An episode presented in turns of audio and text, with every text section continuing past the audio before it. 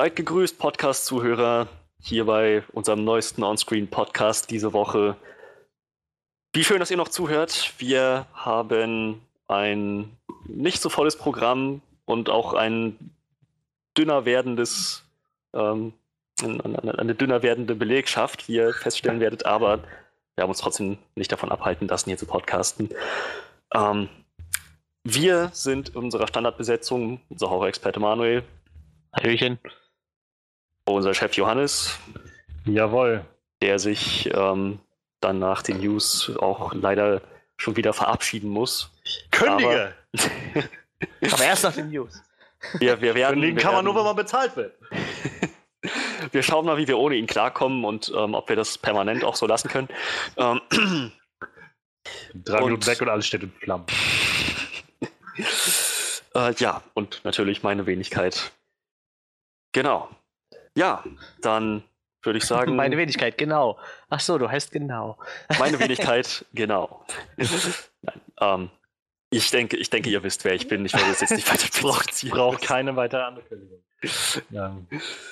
Ähm, richtig, wir, wir schauen heute wie gewohnt erstmal in unsere Highlights der Woche und dann äußern Manuel und ich dann zu dem Zeitpunkt nur noch zu zweit unsere Gedanken einmal zu der Hobbit-Trilogie und einmal zu dem neuen Horrorfilm von, ich weiß nicht den Regisseur, wird Manuel nachher noch sagen, The Nun.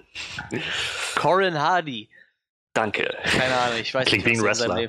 Ja, irgendwie Stimmt. schon. Wegen den Hardys, ne? Corin aber auch. Oh, Baron Corbin. Ja, nee, ist Corbin. Scheiße. Egal. Der hat doch vorhin nur so Hallo gemacht. Hat so denselben Vibe. Richtig, jedenfalls, jetzt beginnen wir mit den Highlights der Woche. Dann beginnen wir unsere Dankenäußerung zu der Hobbit-Trilogie bei 59 Minuten und 22 Sekunden. Und dann äußert Manuel seine Gedanken zu The Nun bei Eine Stunde 37 Minuten und 53 Sekunden. Okay, dann würde ich sagen, um keine weitere Zeit zu verschwenden, starten wir direkt in unsere Highlights der Woche. Highlights der Woche. Ja, wir haben zwei Trailer und ein, eine Neuigkeit, die nicht mit Trailern zu tun hatte, ne? Nee, ja, genau. genau. Also Eine ein- einzige, ja. Würde ich sagen, beginnen wir doch mit der Neuigkeit, die nicht mit Trailern zu tun hat. Alles klar, die Neuigkeit, die nicht mit Trailern zu tun hat, was ich eigentlich schade finde. Aber ich glaube, so, wir sind noch relativ weit davon entfernt. Ähm, ja. Ähm, der gute Herr John Favreau, den wir als der Director von Iron Man 1 kennen, war doch Iron Man 1, ne? War nicht zwei. Und zwei. Zwei auch, beide? Okay, Mhm. Entschuldigung. Ähm, hat jetzt so den. Nicht zu entschuldigen. hat die offizielle Synopsis für seine neue Star Wars Serie bekannt gegeben, die da heißen wird The Mandalorian. Und äh, für den geneigten Star Wars Kenner, ich würde jetzt nicht sagen, ich bin Kenner, aber für mich der spannendste Folge überhaupt. Die, die Mandalorianer sind nämlich die äh, Kopfgeldjäger, denen unter anderem Django und Boba Fett angehören. Wo Boba Fett ja eigentlich eher nicht so, ne? Ich meine, der war ja eigentlich nur ein Klon von Django. Ich weiß nicht, ob der jemals auf, auf, auf diesem Planeten rumgeeiert ist. Ich glaube, die Rüstung hat er von seinem Vater geklaut eigentlich. Ähm, Klaut. ja, auf jeden Fall sind die. Mandalorianer eigentlich dafür bekannt, dass sie äh, die besten Kopfgeldjäger des Universums sind. Und äh, so bekomme ich vielleicht nicht meinen äh, mein, äh, Bounty Hunter Film, aber vielleicht bekommen wir jetzt eine tolle Bounty Hunter Serie. Ähm, ich kann dir gerade die Synopsis mal auf Englisch vorlesen, weil so lang ist sie nicht. After the stories of Django and Boba Fett, another warrior emerges in the Star Wars universe. The Mandalorian is set after the fall of the Empire and before the emergence of the First Order, sprich zwisch spielt zwischen Episode 6 und 7 irgendwo.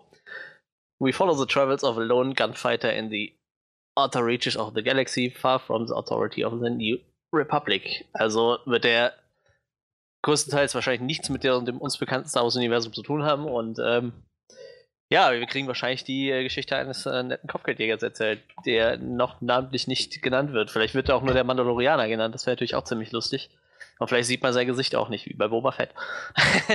Nein, ich, ich weiß nicht, wie genau die Pläne sind, aber ähm, ich, ich bin schon gespannt. Ich habe äh, lange auf einen Bounty Hunter-Film gehofft. Ähm, ich gehe davon fast aus, dass mit dieser Serie der Bounty Hunter-Film erstmal gestorben ist. Fürs Erste. Ähm, aber ich glaube, nach, äh, nach Solo ist wahrscheinlich bei dem Star Wars-Universum so einiges Mhm. gestorben. Ähm, bin gerade überlegen, gab es da noch irgendwas Wichtiges zu berichten? Äh, Hm, Naja, es, es kursieren jetzt Gerüchte, dass halt Pedro Pascal in- im Gespräch ist für die, für die Hauptrolle. ah, okay. Ja, aus Game of Thrones und Narcos steht hier auch, ja, ich sehe es gerade. Äh, Narcos habe ich tatsächlich nie gesehen, deshalb weiß ich, Ich auch nicht, was er da Aber gespielt nur hat. Gutes davon gehört. Ja, ich auch. Ja, tatsächlich. Das habe ich auch. So eine dieser Ja, typischen Netflix-Serien, die irgendwie unglaublich gut sein sollen, wo ich nur keine Zeit zu finde. irgendwie. Ja, Ja, Net- Netflix hat halt mittlerweile so viele gute Serien, die wir gesehen haben. ja, ja, eben. Äh, wen spielt der denn da? Was haben wir denn da? Pedro Pascal, Javier Penner, keine Ahnung. Ich glaube, das ist der, der Hauptermittler, der gegen ähm, Ah, okay. den, den, wer ist der denn? Dieser Ein Drogenboss. Ex-DA, ja, ein Ex äh, Pablo Escobar. Ein Pablo Escobar, genau, Ex-DA-Agent, der Pablo Escobar und dem Medienkartell oder so. Ja, ja, okay, das genau, das ist quasi sein Gegenspieler. Ja, äh, was, wen hat er denn in Game of Thrones gespielt? was? Das weißt du nicht mehr? Wenn du es mir jetzt sagst, dann denke ich so, ah, der. Oberin Martell. Ah, okay, was? Ja, okay. Der im Kampf gegen ja. den, den Mountain angetreten ist. Oh, You raped Gesicht her! dem das Gesicht, dem er die! Augen zerdrückt hat. You killed her Ich, children! ich, ich wollte es jetzt schön spoilerfrei halten, indem ich nicht gesagt habe verloren, sondern angetreten, aber ja, genau der. Oh, das ist traurig, den mochte ich total gerne. Der war so geil. Der war Ja. unglaublich, der Charakter. Naja, war wahrscheinlich auch das Ziel von dem ganzen Ding. Ja, ich sehe auch gerade Bilder davon. Ja, hätte ich die gesehen, hätte ich es dann doch gewusst. Das ist total lustig, wenn du seinen Namen eingibst, kommt halt erstmal so gefühlt 15 Bilder, nichts davon. Ähm, ja, okay, dann weiß ich jetzt auch, wer das ist. Ja, okay, der ist halt im Gespräch, aber bestätigt ist da wohl noch nichts. Ähm, wird halt auch auf Disneys äh, Streaming-Service laufen. Neben den äh, beiden Marvel-Shows, die da geplant sind. Also Tom Hiddleston macht scheinbar eine kleine Loki-Serie und Elizabeth Olsen eine Scarlet Witch-Serie. Ich bin mal gespannt, wo das noch alles hingeht mit Disney da. Ich dachte auch, die hauen irgendwas raus, was keinen interessiert, so, aber ich glaube, so eine Loki-Serie, die könnte schon großen Anklang finden. Allerdings gehe ich auch schwer davon aus, das wird eher so eine Miniserie. Ich kann mir nicht vorstellen, dass Tom Hiddleston sich für so Riesenprojekte einspannen lässt. Ich glaube, seine Serien sind Ja. doch immer eigentlich nur so Einstaffeldinger, ne? Ich glaube, dieses. Die sollen auch äh, so kurze Miniserien werden, ist wohl der ah, Plan. okay, das ist schon Diese klar. Marvel-Serien, die okay. sie da jetzt machen. Ja, wie gesagt, ich habe dieses, äh, wie ist das, so Nightbanger mit Hugh Laurie und Tom Hiddleston Mhm. zusammen, habe ich, hab ich mal angefangen gehabt, die war eigentlich ganz cool, aber ich weiß auch nicht, warum ich die nicht zu Ende geguckt habe. Ähm, ja, aber wie gesagt, und die Scarlet Witch-Serie, warum nicht, ne? Ich mag den Charakter eigentlich ganz gerne. Aber ich freue mich tatsächlich ein bisschen auf die Serie. Ich habe zwar keine Ahnung, ob ich mir, ob es sich dafür lohnt, diesen Streaming-Dienst von Disney anzugucken, aber ja, zu besorgen, nicht anzugucken. Anzugucken sowieso, aber ja, kommt halt immer auf den Preis an, ne? Ich bin halt echt gespannt, wie sie das aufziehen wollen. So. Ja. Ich sag mal, in der ersten Zeit ist da halt wahrscheinlich auch nicht so viel exklusives Content zu, zu sehen, so, ne? Aber jetzt haben sie ja schon mal drei Serien am Start. Wer weiß, wenn die relativ zügig direkt am Anfang kommen, na, vielleicht wird es sich dann doch lohnen. Ich sag mal, die Star Wars-Fans haben sie mit der Serie jetzt wahrscheinlich in der Tasche. Ich glaube, dieser Bounty Hunter-Film, der war schon ein bisschen gefragt. Was sagt ihr denn dazu? Ist äh, so, so eine Mandalorian-Serie, wäre das was für euch? So eine Kopfgeldjäger-Serie? Vielleicht auch mit genanntem Hauptdarsteller, wenn er denn, wenn er denn dann eingesetzt wird. Also, Ich also weiß, es- Ja, bitte, mach jetzt mal. ich weiß, ich weiß nicht, so, so generell denke ich, warum nicht? So, ich, ich stecke jetzt halt nicht tief genug irgendwie im Star Wars-Universum, als dass mich das so mega reizt, dass ich so denke, oh mein Gott, das habe ich ewig gebraucht. So. ähm, ich persönlich finde Django und Boba Fett eigentlich ziemlich lahm. Also, ich habe letztes oder vorlet nee, letztes Jahr, äh, Ende letzten Jahres, glaube ich, ähm, Empire Strikes Back mal seit Ewigkeiten wieder gesehen und er ist einfach irgendwie total lachhaft in dem Film und wenn man da überlegt, dann taucht er bloß nochmal in, in Episode 6 auf, wo er sofort stirbt am Anfang. Und also davon, dass es, das ist so typisch, es wird immer gesagt, dass das irgendwie die besten, äh, die besten Kopfgeldjäger des Universums sind, aber davon sehen tut man eigentlich nicht viel. Ich glaube, das ist auch Ähm, echt eher so ein, so ein Extended Universe-Ding, ne? Ich glaube, das ist eher von den. Leuten, die die Romane gelesen haben. Also ich habe sie selber nicht gelesen, so. Ich finde diese, diese Mandalorianer sehr spannend als Kopfgeldjäger, so. Aber ich muss halt sagen, die alten Filme habe ich auch nicht so gesehen, aber ich bin halt irgendwie ein riesen Django Fett-Fan. Den mag ich halt echt total gerne, so. Ob man, ob man den jetzt in Episode 2 gemacht hat oder nicht, so, ich fand den halt ziemlich cool. Vielleicht lag es Ja. auch an der Zeit, wo ich ihn geguckt habe, da war ich ja noch relativ jung. Also ich habe halt nicht so den Bezug, sag ich mal, zu den Figuren. So, das Konzept klingt jetzt irgendwie, klingt halt wie so ein Western. So, wie so ein Western im, im All irgendwie, ein Sci-Fi-Western. Zu diesem Lone Gunfighter, The Outer Reaches und so klingt das irgendwie. Und das kann interessant werden, gerade auch John Favreau ist halt talentiert, meistens. Also ich meine, ich habe ich hab das Gefühl, John Favreau ist so jemand, der braucht halt einfach Zeit für seine Projekte. Wenn der Zeit hat, ähm, dann, dann kann das gut funktionieren, so wie bei Iron Man. Und wenn er irgendwie auf, auf Deadline und auf Druck arbeitet, dann kommt Iron Man 2 dabei raus. So. und äh, unterm Strich, was ich vor allem daraus mitnehme, ist, dass Disney scheinbar echt nichts anlass, äh, anbrennen lassen will mit, mit ihrem Streaming-Dienst. Also die scheinen ja echt jetzt. Ich will nicht wissen, wie viele Millionen Dollar die jetzt gerade da reinstecken, um irgendwie so das Naja. Top-Notch-Programm für, ihr, für ihren Streaming-Dienst zu machen. Ähm, wenn das in die Hose geht, dann, äh, also wenn das, das nicht zieht und die Leute nicht anzieht, dann, dann haben sie, glaube ich, echt ganz schön viel Geld umsonst in den Sand gesetzt. Ja, das kann natürlich gut sein. Ich ja, Also ich sag mal so, ich- halt, ne? Also die, wenn die nichts bieten, was Ja, willst na du? klar. Ich sag mal, die ganzen Disney-Fans, die werden die Filme sowieso alle im Schrank haben, sag ich mal. Und so deine Lieblingsfilme hast du wahrscheinlich eh im Schrank, ob du jetzt Disney-Fan bist oder nicht, aber wenn du, ich meine, Disney-Filme hat ja jeder von uns irgendwo genug gesehen wahrscheinlich und äh, ich denke mal, die wichtigsten wird man dann auch irgendwie besitzen vielleicht. Aber das ist halt die Frage, ob du die halt nur für das Programm, was du schon kennst, dieses, dieses Ding holst halt, ne? Da musst du halt echt, die müssen halt echt liefern, so. Vor allem, ich meine, wir haben ja schon mal drüber gesprochen, über dieses ganze ähm, Streaming-Dienst-Ding, was jetzt so langsam anläuft, dass jeder Mhm. Studio irgendwie seinen eigenen Dienst anbieten will und wir am Ende wieder bei Fernsehsendern sind. Würde es nicht am Ende heißen, dass es im Prinzip nur noch teureres Fernsehen ist? Wenn du dich nicht nur auf einen Streaming-Dienst festlegen willst, musst du dir mehrere holen. Jeder Ja, für das 10, für 10 Euro oder so. Das ist, das ist wesentlich teurer als Fernsehen ansonsten. Ja, das war halt auch mein. Problem so. Am Anfang war das halt irgendwie noch cool so, du kannst halt gucken, was du willst. Aber jetzt zum Beispiel, ich wollte jetzt letztens ein, äh, ich hatte halt Bock auf einen äh, Rodriguez-Film, ne? Mir war eigentlich auch scheißegal welcher. El Mariachi, irgendeiner davon oder, oder wegen mir ein Machete oder so. Ich meine, ich habe halt auch Spy ein paar- Kids. Ja, Spy Kids wegen mir jetzt nicht unbedingt. Obwohl ich die nie gesehen habe, vielleicht sind die halt gut, keine Ahnung. Also eins und zwei, eins ist ziemlich witzig und zwei ist total abgedreht. Also es sind Handbänderwesen, die so menschengroß sind und einfach nur so Hände, die unter, unter, durch die Gegend laufen und fliegende Schweine und solche Sachen. Also ist, das, der ist echt ziemlich abgedreht. Und Machete, irgendwo taucht da Machete auf in der Ja, ja, das ist der Onkel von den, von den beiden Hauptcharakteren. Ja, auf jeden Fall. Ich wollte halt irgendeinen gucken und dann habe ich nirgendwo irgendeinen davon gefunden. Ne? Also ich gut, ich habe jetzt nur Amazon und äh, Netflix zur Verfügung, aber es gab halt keine. Und dann habe ich so ein bisschen geguckt und dann habe ich so gelesen, okay, bei den Amis hat er halt seinen eigenen Streamingdienst. Ne? Da denke ich so, wieso hat eigentlich jeder seinen verdammten eigenen Streamingdienst? Und er will da halt so ein bisschen diese Mexiko-Schiene pushen. Sein, das Ding heißt halt El Rey. Äh, ich weiß, ich glaube, Ray war der König, ne? El Rey war, glaube ich, der König übersetzt oder so. Und der, hat halt auch seinen eigenen, Streamingdienst irgendwie, den du halt nur in Amerika kriegst. So, vielleicht kriegst du deshalb hier auch keine Filme von dem, weil der dann wahrscheinlich zu Netflix und Amazon nicht so den Draht hat, weil das halt nicht braucht, weil er in Amerika seine Dinger selber pushen kann. Also im Endeffekt hatte jeder irgendwann seinen, seinen eigenen Dienst da. Das ist halt total ätzend. Ich glaube, man muss halt echt wechseln so zwischendurch, ne? Also die Ja. müssen ja irgendwie alle, ich meine, ich habe halt Amazon und Netflix parallel, weil die halt beide ihre sehr gute Eigenproduktion haben halt, ne? Das ist halt so das Ausschlaggebende. Ich meine, wenn ich irgendwelche Filme gucken wollte, dann wird mir wahrscheinlich eins von denen reichen.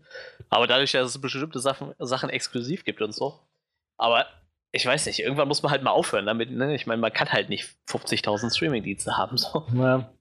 Ich meine, den Vorteil, den, den Streaming-Dienste halt jetzt, auch wenn man es jetzt aufteilt auf mehrere haben, ist halt, dass du ja letztendlich immer noch eine riesige Bibliothek hast, die, auf die du dann frei zugänglich irgendwie zugreifen kannst.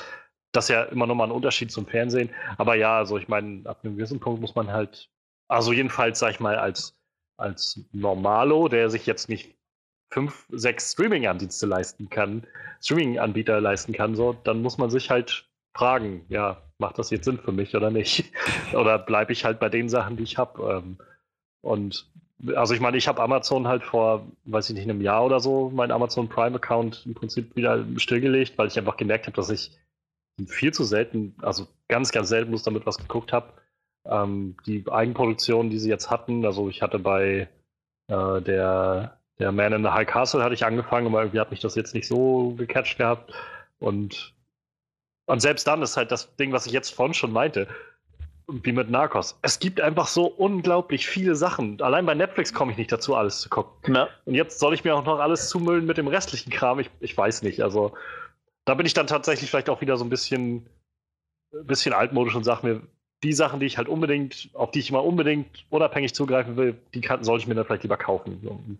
Ja, ich hatte jetzt auch, äh, ich gucke halt immer Anfang des Monats, dann äh, veröffentlichen ja die ganzen Portale, was so neu kommt halt, ne? Und dann denkst du halt so, okay, halt Netflix haut halt immer ordentlich auf die Kacke und dann denkst du, ja, Amazon ist ein bisschen wenig. Und dann guckst du so, okay, die haben jetzt alle Staffeln Dr. House rausgeballert. Die haben jetzt alle Staffeln oder zehn Staffeln Family Guy rausgeballert. Zehn Staffeln ähm, Futurama. Und also, und American Dad ist jetzt da und so diese ganzen Serien und du guckst jetzt so an und denkst so, boah, das sind jetzt irgendwie so 50 Staffeln oder so, die sie so in einem Monat rausgeknallt haben. Ja. Als äh, nicht Eigenproduktion, aber wo du dir denkst, boah, das kannst du eigentlich alles nochmal gucken und so.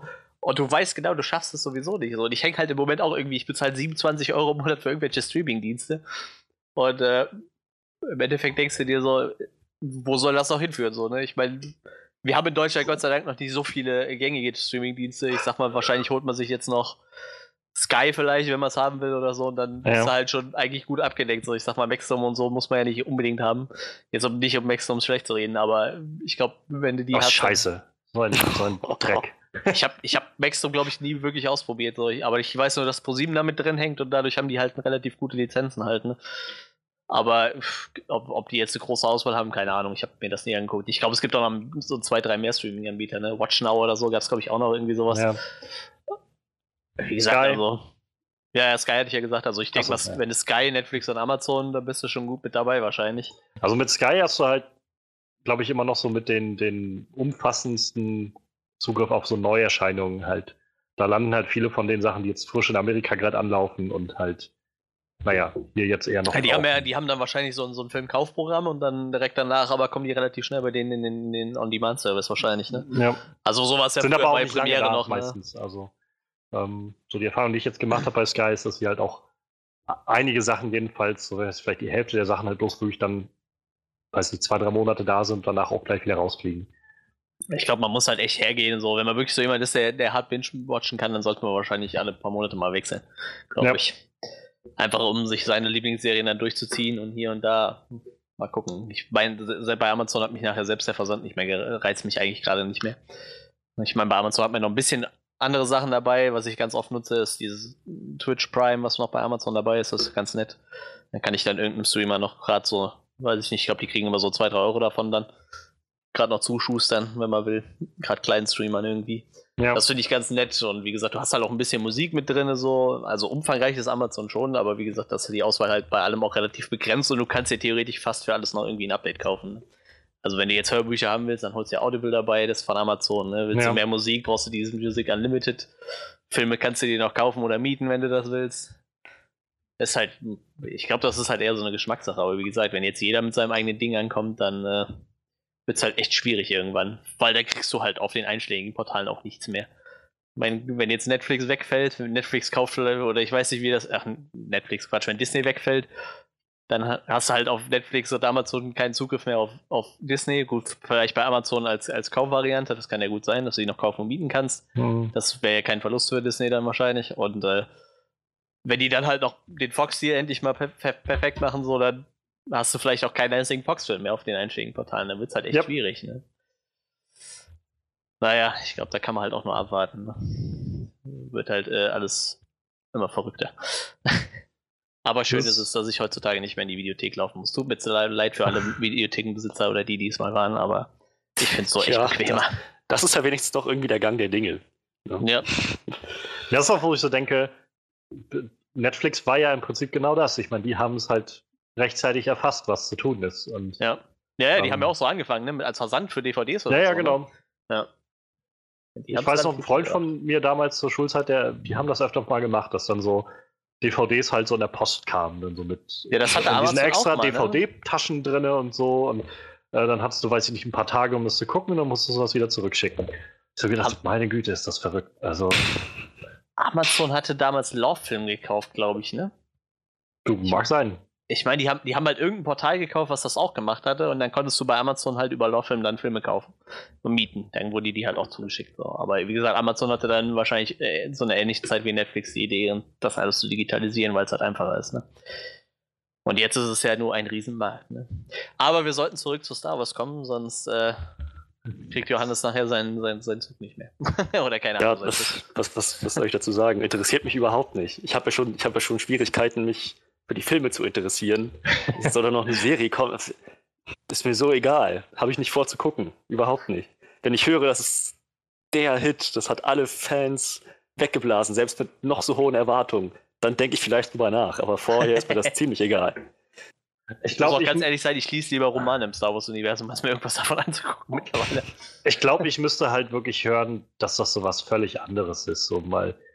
So, also, wenn das nur Star Wars, was wir jetzt sowieso scheinbar jedes Jahr kriegen im Kino, wenn das dasselbe Star Wars nur einfach auf der Leinwand ist, dann, dann fehlt mir irgendwo der Anreiz, mir das anzugucken, um ehrlich zu sein. Also dafür bin ich halt echt nicht Star Wars-Fan genug. So, da müsste ich, ich müsste halt wirklich hören, dass das wirklich mal was, was völlig anderes ist und sich mal ganz anders ausprobiert. So, dann hätte ich wahrscheinlich mehr Anreiz zu sagen, na gut, mal gucken, vielleicht, vielleicht wird das ja was so. Ich habe jetzt gerade gestern oder so kam, glaube ich, oder vorgestern die Nachricht, dass die Teen Titans oder Titans-Serie in Deutschland halt bei Netflix landen wird. Ich gedacht habe, ich finde, das sieht grottenschlecht aus. Ich würde mir vielleicht die erste Folge angucken, einfach nur mir eine Meinung darüber zu bilden. Aber weil ich auch einfach jetzt Zugriff drauf habe und dann gucken kann, ob das wirklich so wird, wie ich mir das denke, oder ob sie vielleicht was Interessantes Neues geschafft haben. Ähm, ich weiß nicht, wo diese Star Wars-Serie äh, landen wird. Ich glaube, es ist auch noch nicht so ganz klar, ob dieser Disney-Streaming-Dienst dann tatsächlich weltweit landen wird oder halt wie der DC-Dienst, den sie jetzt haben, oder der jetzt nur in Amerika ist und dann weltweit wird das wieder unter anderen Streaming-Diensten aufgeteilt. Ich habe keine Ahnung. Ähm, wenn das jetzt bei Netflix landet oder so, dann würde ich wahrscheinlich auch sagen, ja gut, also ich würde der Sache auf jeden Fall eine Chance geben. Einfach aufgrund des, also von John Favreau und, und so dem Potenzial, was irgendwie vielleicht hintersteckt. Aber es wäre jetzt echt nichts, wo ich denke, ich muss jetzt losrennen und unbedingt äh, den einen Streamingdienst finden oder weiß ich, mir einen, irgendeinen internationalen Account für irgendwas anlegen, damit ich darauf zugreifen kann oder so. Das, ja, ich gehe mal davon aus, die werden es schon irgendwie den, den, den äh, Rest äh, der Restwelt zugänglich machen, ne? Gehen wir mal von aus. Ist halt nur spannend, wie es passiert halt irgendwie, ne? Wäre natürlich cool, wenn sie jetzt dasselbe machen wie mit Marvel, wo sie halt auch alle Filme so ein bisschen irgendwie so einen, so einen eigenen Drive geben, in eine eigene Richtung halt, ne? Ich meine, Star Wars ja, das brauchen halt sie halt nur, so langsam, ja, finde ich. Also. Weil Star Wars ist halt irgendwie immer Star Wars, ne? Ich finde es halt schon mal sehr cool, dass es halt außerhalb von der klassischen Story spielt, so, ne? Weil das hatten wir bis jetzt ja auch so noch nicht. Ja alles, was sie bis jetzt gemacht haben, hat ja irgendwie alles mit den Episoden zu tun gehabt. Und vielleicht kriegen wir jetzt irgendwas, was damit nichts zu tun hat.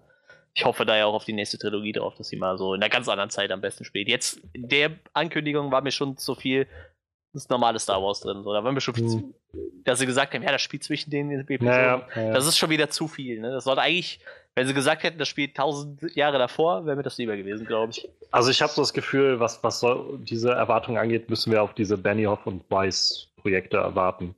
Auf die, die, an denen die jetzt arbeiten, die ja scheinbar so Old Republic oder irgend sowas wären. Ja, sowas. Ähm, weil ich glaube, der Rest, so wie es sich anhört, wird sich immer und immer wieder auf die Originaltrilogie auf irgendeine Ja, Art und Weise halt- beziehen. Ähm, naja. Ja, schauen wir mal, was kommt. Wir werden wahrscheinlich. Äh, hat Disney einen Termin gegeben für ihren Streamingdienst? Der Wahrscheinlich startet, glaube ich, nächstes Jahr. Anfang nächsten Jahres soll glaube ich, schon starten. Jahr, ja. Also, Also, ist nicht mehr lange. Ja, bis dahin werden wir dann vielleicht auch die ein oder anderen Trailer zu den Serien bekommen, was da so ansteht. Ich meine, irgendwas müssen sie ja machen Ja. zum Werben.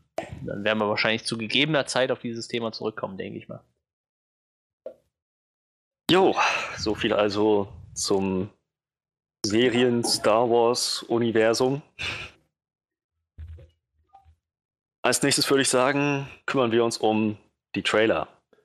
Und zwar, was hatten wir? Wir hatten Dark Phoenix und wir hatten der. Daredevil, genau. Ach, da Fox und, und diese ganze Timeline und dieses ganze Universum irgendwie so unser Sorgenkind gewesen ist in den letzten Jahren, würde ich fast sagen, fangen wir mal damit an. Der Dark Phoenix Trailer.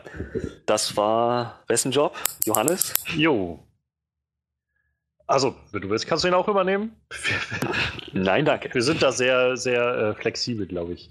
Ähm, ja, äh, letzte, letzte Woche, irgendwie, ich glaube Freitag oder so, kam der erste volle Trailer zu Dark Phoenix.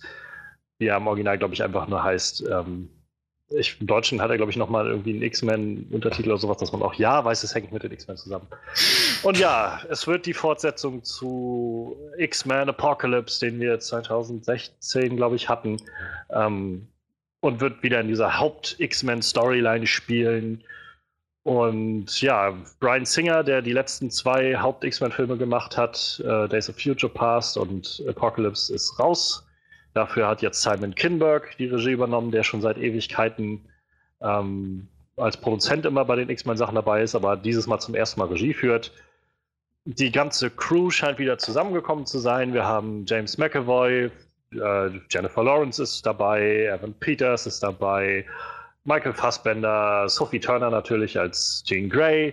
Ähm, ja, interessanter, also man sieht, Jessica Chastain ist auch in irgendeiner Art und Weise dabei. Sie scheint, nachdem was man so hört, irgendeine Außerirdische zu spielen, die, die irgendwie wegen der Phoenix Power auf die Erde kommt, irgendwas in der Art.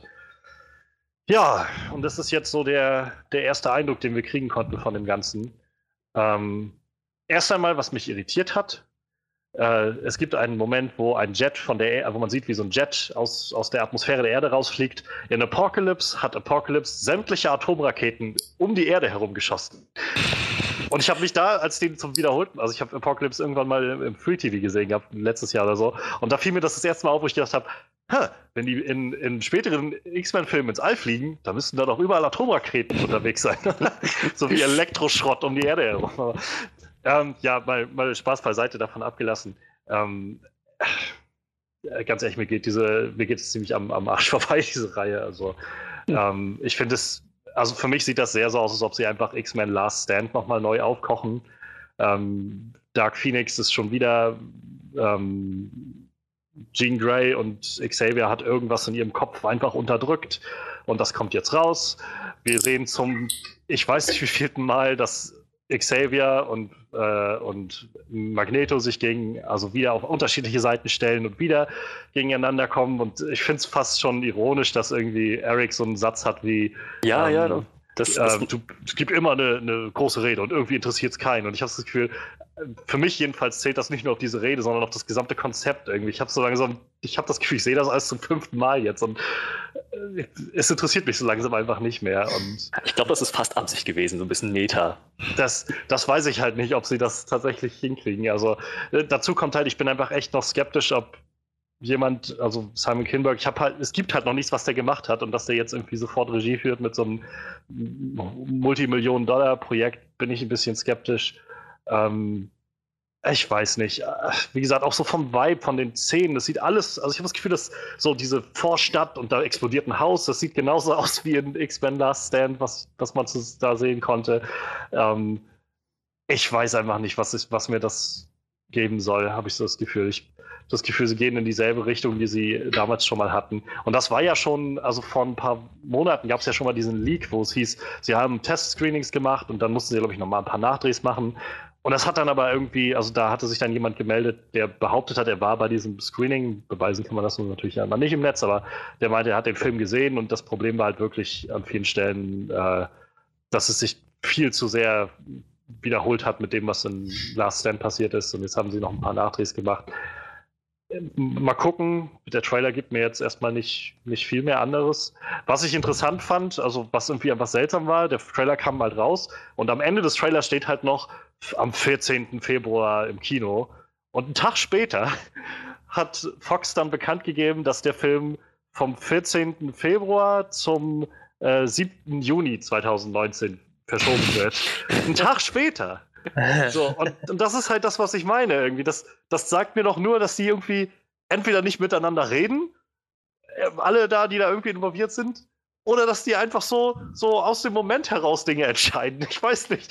Keine Ahnung. Also, es wirkt halt für mich überhaupt nicht geplant und, und durchdacht und keine Ahnung. Also, und ich, ich, ich weiß, wir haben schon bei Apocalypse drüber geredet und vielleicht bin ich wirklich der Einzige, der das stört. Ich weiß es nicht, aber dieser Film spielt ungefähr zehn Jahre nach Apocalypse und ungefähr 30 Jahre nach First Class. Und man gibt sich nicht mal Mühe, Mühe damit, dass die auch nur einen Hauch älter aussehen, diese Charaktere. Besonders die Teenager, die wir im letzten Film gesehen haben, die müssten jetzt alle Mitte, Ende 20 sein. Warum? Ich verstehe es nicht. Also, das stört mich halt irgendwie einfach, weil ich das Gefühl habe, das sind so Sachen, wo man scheinbar am Set sagt, ach, ist egal. So, dann, gebt euch doch, gebt mir doch als Zuschauer wenigstens das Gefühl, dass ihr euch ein bisschen Gedanken darüber gemacht habt. So. Und, ach, ich weiß nicht. Mir, keine Ahnung, ich bin einfach, glaube ich, ein bisschen ausgebrannt. So. Äh, X-Men ist für mich in den letzten Jahren einfach nur noch die, die Standalone-Ausläuferfilme gewesen, die wirklich gut waren. Die Deadpools, die Logans, so. Und New Mutants sieht gut aus. Mal gucken, was das wird. Ich meine, der ist auch Ja. wieder tausendfach verschoben worden. Aber ich weiß nicht, also Dark Phoenix gibt mir jetzt nicht wirklich was. Das ist total geil, wenn du dir so äh, das durchliest, da steht X-Men Last Stand contains elements of the Dark Phoenix Saga. Und dann kommt äh, X-Men Dark Phoenix is planned to be a direct adaptation of the story. also quasi nehmen sie wirklich einfach zweimal genau dasselbe zum Vorbild und machen einfach dasselbe damit. Das ist total geil. Ah, das ist schön. Ja, also äh, tatsächlich hab, war das alles sehr lästig. Ich frage mich halt so, bei Spider-Man haben sie halt irgendwann gerafft, dass keiner mehr zum Beispiel die Origin-Story von Spider-Man braucht, Ja. die schon x-mal erzählt worden ist. Bei X-Men denken sie sich so, boah, ich glaube, wenn wir jetzt nicht die Origin-Story nochmal erzählen, so, die Story so wie die Leute, die sie aus den Comics kennen, dann drehen uns die Leute den Hals um. So. Ich glaube, wir sollten das Ganze nochmal machen. So. ich, ich weiß halt nicht, wie viele Jahre das noch funktioniert, so. ich glaube, wir halt- würden das noch eine Zeit so machen. Das ist halt aber auch sowas mit diesem Dark Phoenix-Ding. Also ich habe jetzt in den letzten Tagen halt, oder nachdem der Trailer rauskam, einfach nochmal im Netz ein bisschen zu der Dark Phoenix-Story gelesen. So. Und die ist halt besonders durch diese 90er Jahre X-Men-Serie sehr bekannt und erfolgreich geworden, also unter den Fans, weil diese 90er X-Men-Serie einfach sehr erfolgreich war und eine große Fangemeinde hatte. Ähm, das, also den Vorteil, den das Ganze noch hatte, war, dass das halt schon Jahre lief, bis dann diese Dark Phoenix-Saga kam. Also du hast halt irgendwie Gene als so einen ganz zentralen Bestandteil des Teams kennengelernt, der einfach so äh, irgendwie, ein, also keine Ahnung, so als, als ob wir jetzt nach über zwei Jahren des Podcasts äh, ich jetzt auf einmal völlig durchdrehe und evil werde. So, das, das hat dann irgendwie einen Effekt, aber jetzt bei der Jean Grey, die haben wir im letzten Film irgendwie so in ein paar Szenen gesehen und jetzt ist sie auf einmal böse, so irgendwie. Es, da fehlt auch irgendwie so ein bisschen, habe ich das Gefühl, der, der Background. Ich meine, bei dem, bei Last Stand hatten wir noch zwei Filme wenigstens davor, wo sie irgendwie auf einen zentralen Punkt gespielt hat und einen Part gespielt hat. Äh, von Femke Jansen, äh, Ja. Jansen heißt sie so. Ja, Ähm, Jansen, genau. Dann, äh, ich keine Ahnung, es wirkt, es wirkt einfach für mich so überhastet alles. So, wir müssen das jetzt irgendwie da fertig machen und reinkriegen. Und wer weiß, wahrscheinlich wird sowieso der letzte X-Men-Film unter Fox. Naja, dann ist es jetzt vielleicht auch egal, wer weiß. Ja, also ich, ich, bin bereit, über diese ganze Alterungszeitlinien-Geschichte hinwegzusehen, wenn wenigstens der Film irgendwie gut wird. So, ich, ich kann, wenn ich mich ganz toll anstrenge, so tun, als wäre das der erste X-Men-Film überhaupt. So, es gibt keine Probleme mit irgendeiner Zeitline, äh, Zeitline, mit irgendeiner Timeline. Die sind alle genauso alt, wie sie sein müssen. Wie auch sonst. Ich wüsste nicht, wie es, wie alt sie sonst sein müssten. Auf welcher Grundlage würde ich dieses Urteil fällen? Ich habe keine Ahnung. Ähm, und dann würde ich versuchen, diesen Film irgendwie zu genießen. Und ich glaube, wenn das funktioniert, dann ist das, da hat der Film schon mal was für mich geschafft. Ähm, aber im, im Moment sieht es alles noch recht, ja, mal nach Zahlen mäßig aus. Nur nichts wirklich Neues. Ich, dass, sie, dass sie jetzt selbst gesagt haben, ähm, es ist immer wieder dasselbe, dass sie, wenn das ein Meta-Joke gewesen ist, das, das macht es irgendwie nicht viel besser. Ja. Aber ähm, ja, ich, ich- hoffe, dass davon ab noch ein bisschen was an dem Film dran ist. Ich meine, da ist jetzt ein bisschen zerstörerische Action, aber jetzt auch nichts, was ich, wo ich das Gefühl hätte, das haben wir in ähm, na, X-Men 3. Apocalypse? X-Men 3, ja. Last Stand? Ja, genau. Oder, oder, oder halt Apocalypse schon also noch nicht gesehen. Das wäre halt auch nichts Neues. Daher ja. Ich weiß nicht, also auch gerade der Punkt, ich, ich habe jetzt gerade den Collider-Artikel auf und da sind so ein paar, äh, paar Screenshots einfach aus dem Trailer. Und das ist halt dieser Shot von Magneto, wie er dann da wieder steht und mit seinem Helm auf und so. Das Gefühl habe, kann es sein, dass einfach die ganzen letzten Filme immer wieder damit, einfach immer wieder Magneto am Anfang hingestellt haben als, nee, er ist nicht mehr böse und er wird wieder böse. Und er ist nicht böse und er wird wieder böse. Und Ja. und ich meine, der letzte Film endete damit, dass sie irgendwie zusammen in der Mansion waren und irgendwie, ach, mein Freund und so. Und wo, wo ich mich da schon gefragt habe, der hat in Apocalypse irgendwie Millionen Leute bestimmt auf dem Gewissen, wie der da die Erde auseinandergenommen hat mit seinem, äh, mit seinen magnetisch hyper äh, verstärkten Kräften durch Apocalypse. Und da war das aber einfach nur so ein, nein, nee, er ist jetzt wieder einer von uns, ein guter. Und ach, keine Ahnung. Also ich, ich habe echt. Ich habe einfach überhaupt keine Lust mehr, mir das nochmal anzugucken. Und das ist so schade, weil die Schauspieler eigentlich so gut sind, die dahinter stehen. Ja, aber die machen doch eigentlich am meisten Hoffnung. So. Ich meine, die letzten Filme konnten sich ja aufgrund von denen immer noch wenigstens ein bisschen angucken. So. Naja. Ähm, Also ich muss sagen, Apocalypse, so, ich fand den damals schon nicht so gut und er ist nicht wirklich gut gealtert für mich. Das sagt er jetzt schon, nachdem der Film weiß, Ich habe ihn einfach nur vergessen, muss ich ehrlich sagen. Ah, ich weiß nicht. Also, ich meine, es gibt eine Chance bestimmt irgendwie, dass sie das umsetzen können, aber ich glaube, sie haben sich mit dem Trailer keinen, keinen Gefallen getan, so wirklich. Und ich habe auch, also ich habe auch so jetzt nicht viel, naja, nicht viel Reaktionen davon gesehen, die meinten irgendwie, oh mein Gott, das sieht einfach nach dem X-Men aus, was wir irgendwie haben wollen. Und ich Nee. gerade, ich komme auch, glaube ich, so ein bisschen zurück wieder auf, gerade nachdem wir irgendwie Deadpool hatten und Logan hatten, die irgendwie auch so, also ich meine, Deadpool 2 war jetzt irgendwie nicht mehr so ganz mein, mein Ding so, ich fand ihn immer unterhaltsam, aber der war wenigstens einzigartig in der Art und Weise, wie er das gemacht hat. Logan war unglaublich einzigartig in der Art und Weise, wie er sich aufgebaut hat. Und das, ja, das sieht halt einfach so aus wie, naja, wie du meinst, Freddy, so ein Malen nach Zahlen irgendwie. Ja. Ist halt eine X-Men-Story, das heißt, Magneto ist wieder der Böse und Tja, wie gesagt, vielleicht haben sie einfach, keine Ahnung, ja, nächstes Jahr gehen wir sowieso alle zu Disney, also und die machen wieder alles komplett neu, also scheiß jetzt drauf oder so, ich habe keine Ahnung. Obwohl, äh, wahrscheinlich noch das Witzigste dieser ganzen Sache, wo sie dann den, den Termin nochmal in den Juni verlegt haben, haben sie auch gleich nochmal bekannt gegeben, dass der Gambit-Film jetzt einen Starttermin für März 2020 hat. Angeblich ist Channing Tatum immer noch dabei. Ähm, Sie haben es bei, bei Collider steht es so schön. Um, keep in mind that the movie has cycled through directors Rupert Wyatt, Doug Lyman, and Gore Verbinski, and is currently being directed by uh, check notes no one. also keine Ahnung. Ich habe ich habe so einfach das Gefühl, dass Fox jetzt mit diesen Projekten, die sie da gerade am Laufen haben, sei es jetzt Dark Phoenix oder New Mutants, die ja im Moment noch nächstes Jahr im August starten sollen, ähm, oder halt Gambit oder sowas, einfach noch mal so ein bisschen für den Deal vielleicht durchwinken wollen. Nee, nee, wir sind wichtig. Ja, wir sind ein wichtiger Bestandteil. Wir, das hat einen Wert, was wir hier machen. Und den wollen wir in möglichst vielen Nullen wiederfinden auf, auf so einem Check oder so. Also, ich weiß nicht, wie, wie, wie seht ihr denn das? Hättet ihr, also ich hätte einfach Lust, dass sie so langsam diese ganze X-Men-Timeline streichen. So, und entweder einen Reboot, einen Neuanfang oder ins MCU übernehmen oder irgendwas anderes damit machen. Aber weiß ich nicht, also. Ja, vielleicht sollten sie echt mal, um die Leute mal ein bisschen runterzuholen, einfach mal anfangen, die X-Men in irgendwelchen Marvel-Filmen auftauchen zu lassen. Erstmal nur so einzelne Charaktere, ohne mal wirklich gezielt nochmal einen X-Men-Film oder ein Universum aufzubauen. So. Ich meine, äh, was halt gut funktioniert, ist halt Deadpool. Das können sie ja gerne auch noch ein, zwei Filme weitermachen, solange es noch halbwegs äh, belustigend ist oder so. Aber vielleicht wirklich mal weggehen von diesem, wir brauchen jetzt unbedingt einen X-Men-Film. Obwohl ich immer noch gerne X-Men vs. Avenger sehen würde. Aber ähm, vielleicht einfach mal weg davon und hin zu Einzelcharakteren. So, ich meine, die X-Men, klar, man kennt die so als Team, aber es gibt ja doch so ein paar Charaktere, die könnte man ein bisschen rausstechen lassen halt. Ja. Vielleicht sollten sie sowas mal machen. Ich meine, bei Logan hat das ja auch relativ gut funktioniert, ne? Ja. Waren es halt nur eine Handvoll Charaktere, die da irgendwie relevant waren. Ja.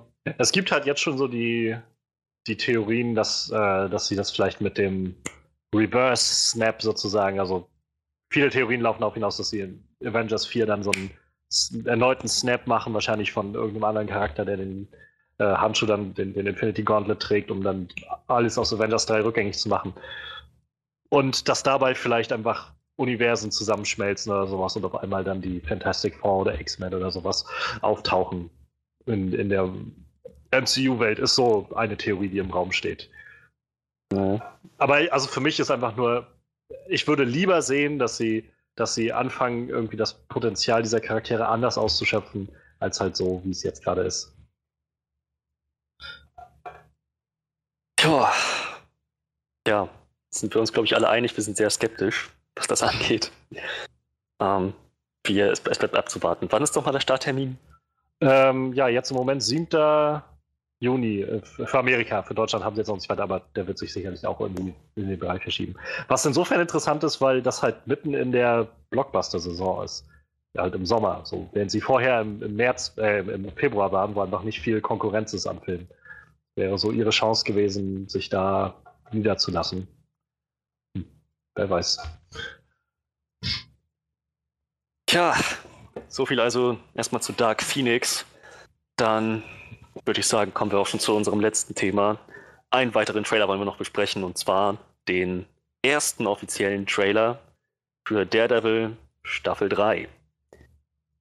Wir hatten uns, glaube ich, vor zwei Wochen schon mal drüber unterhalten. Ich glaube, Johannes, du hattest es angesprochen, dass so ein Teaser rausgekommen ist, wo du, ähm, wo du meintest, das sieht alles sehr, sehr edgy aus. Hm.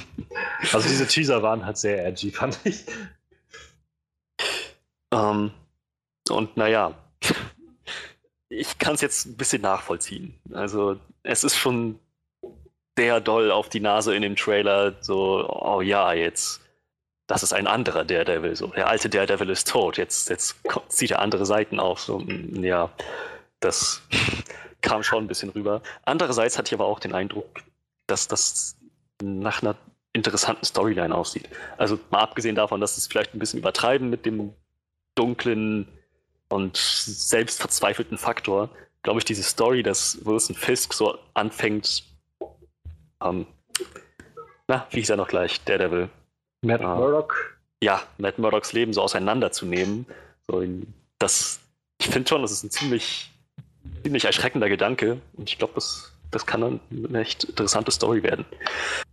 Hm, Davon ab, ja, denke ich, erwarte ich wieder das, was wie sonst auch. Charlie Cox, super Performance, gute Action, richtig gut choreografierte Kampfszenen. Halt, was man so von Daredevil kennt. Wie, wie geht's euch? Manuel, hattest du Daredevil mal gesehen? Ja, klar. Ich habe Okay, zwei Staffeln gut. gesehen. Ja, Oh. was dann, ja, frage ich erstmal dich, was hältst du davon?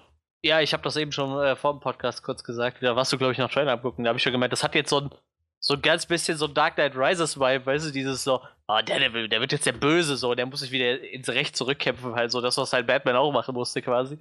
Das hat ja irgendwie für mich so diesen, diesen Charme, was mich natürlich total freut, ist, dass er wieder so ein, so ein äh, Wilson Fisk, äh, der, äh, Daredevil äh, einen Kampf bekommen irgendwie so. Das habe ich im letzten Teil war halt dadurch, dass Wilson Fisk halt eingesperrt war, war der seine, seine Mittel halt so begrenzt halt irgendwie, ne? Ich finde, der ist halt so der, für mich der absolute Main-Antagonist irgendwie in dieser ganzen Serie. Ich glaube, das war der in den Filmen auch vorher schon immer, immer wenn irgendwo der Devil im Raum stand.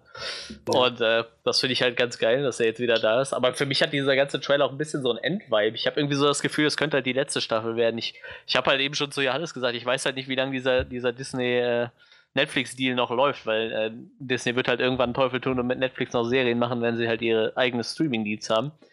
Und äh, wie gesagt, für mich hat das jetzt so, ein- so ein bisschen so ein Abschlussfeeling halt, so als wäre es jetzt so das Finale. Vielleicht bin ich auch der Einzige, dem es so geht, aber irgendwie wirkt das so, als, als könnte es damit zu Ende sein. Aber sonst, ich, ich fand den Trailer eigentlich ganz okay. Ich, ich,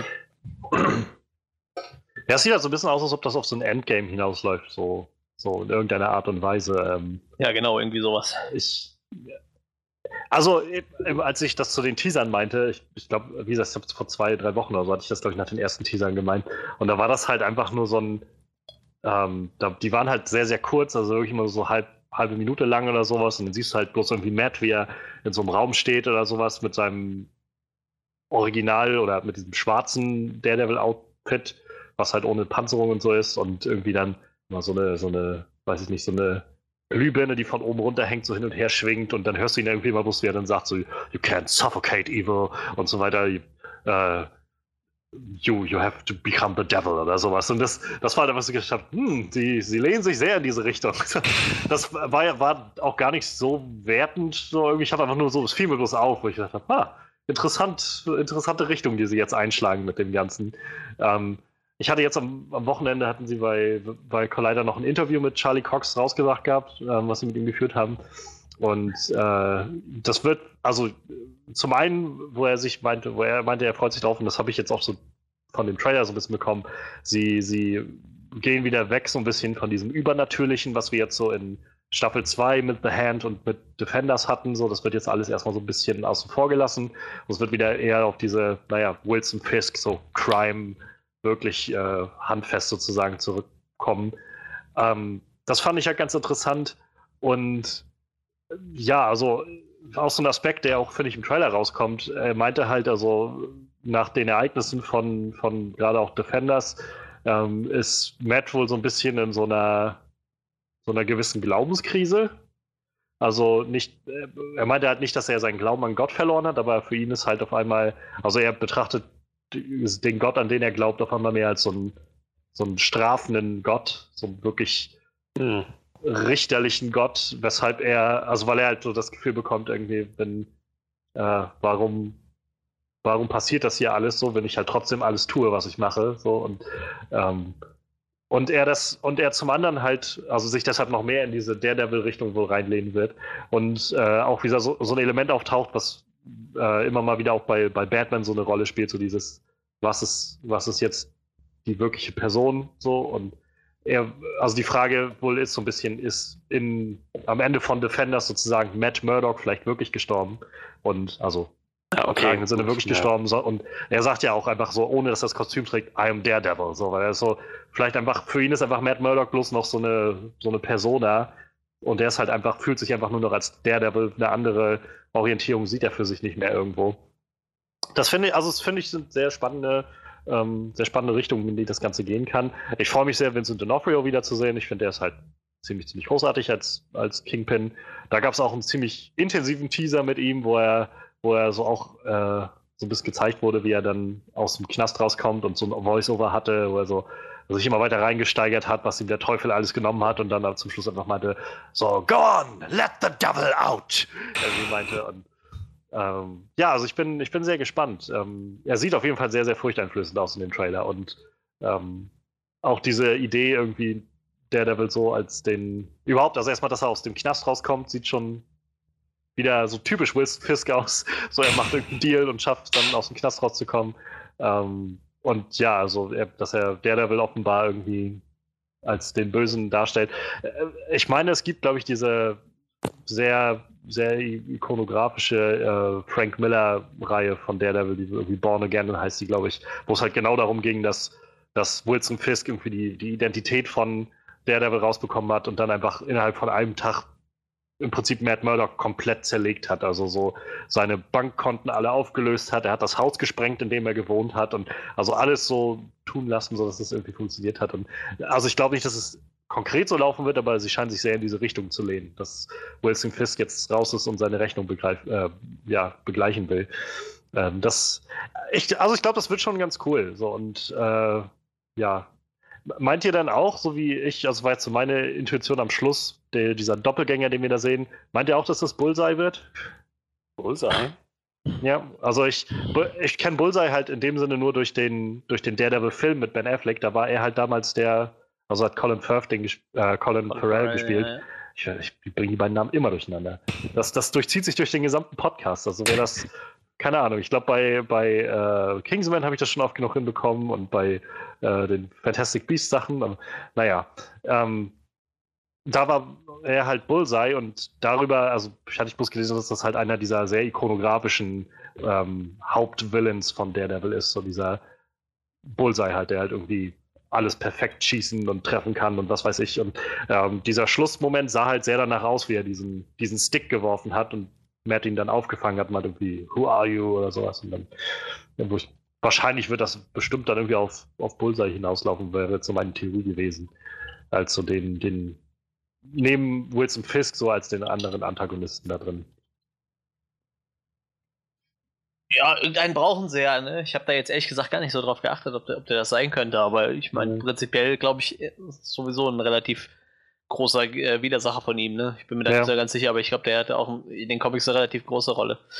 Äh, Ja, ich glaube, das Ding ist halt, dass, äh, also Wilson Fisk ist halt super so als, als äh, so dieser Strippenzieher so dahinter und natürlich kann er auch ordentlich austeilen, aber Ja. ähm, so, er ist halt nicht der Typ, der irgendwie nachts durch die Gegend läuft und sich irgendwie regelmäßige Fights oder, oder sowas mit ihm liefert, so mit Matt. Und ich glaube, dafür brauchen sie halt nochmal so diesen, diese untere Stufe sozusagen. Und, Also äh, gelistet als Charakter wird auf jeden Fall Wilson Bethel als Benjamin Poindexter, aka Bullseye. ja. Also wird er das wohl sein, tippe ich mal. Das war dann wahrscheinlich der Charakter, den man am Ende sieht. Aber lustig, der hieß auch mal Hawkeye. Ah, der hat auch mal Hawkeye gespielt, derselbe Charakter quasi. Das ist ja witzig. Ja gut, Ah, macht ja wer irgendwie weiß. Sinn vielleicht. Ja. Ne? ist gut möglich, dass das dann in den Comics bestimmt irgendwelche Ja, Dark, Dark Avengers März 2009, da hat halt derselbe Charakter auch noch Hawkeye gespielt. Oder dann ist er in die Hawkeye-Rolle geschlüpft. Was ich gerade sehr witzig finde, sehe ich gerade bei Twitter, also da hat halt der offizielle Daredevil-Account von der Serie sozusagen den, den Trailer geteilt und einfach nur mit dem Kommentar dazu, to stop a demon, you have to become the devil. Und auf diesen äh, Tweet hat der offizielle Kanal von The Punisher geantwortet, äh, bei dem er halt nur sagt, no more half measures. Finde ich halt irgendwie sehr schön, nachdem das so Staffel 2 von Daredevil so das große Thema war, irgendwie wie, wie weit muss man gehen oder darf man gehen oder eben nicht gehen, ähm, wenn es darum geht, Böses zu bekämpfen und dass er jetzt irgendwie so, so wie auf einmal dieses, dieses Teufelchen auf Metz Schulter erscheint und sagt wieder so, ja, so langsam verstehst du es endlich.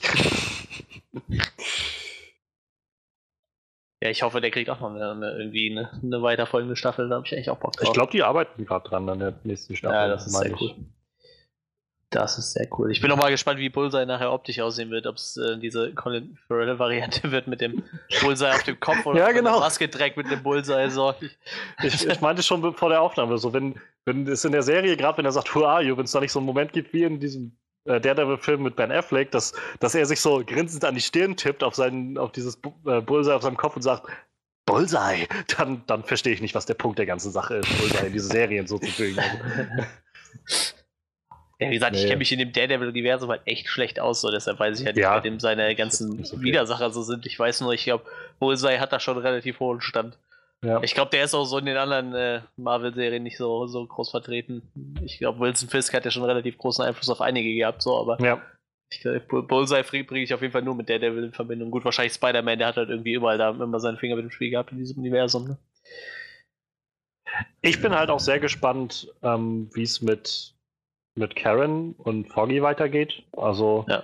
ähm, die werden ja jetzt auch davon ausgehen, dass Matt tot ist. Und ähm, offenbar wird er ja relativ, also irgendwann wieder zu ihnen zurückfinden und sich ihnen offenbaren. Und äh, ich rate mal, das wird nicht so gut ankommen bei den beiden. Höchstwahrscheinlich nicht.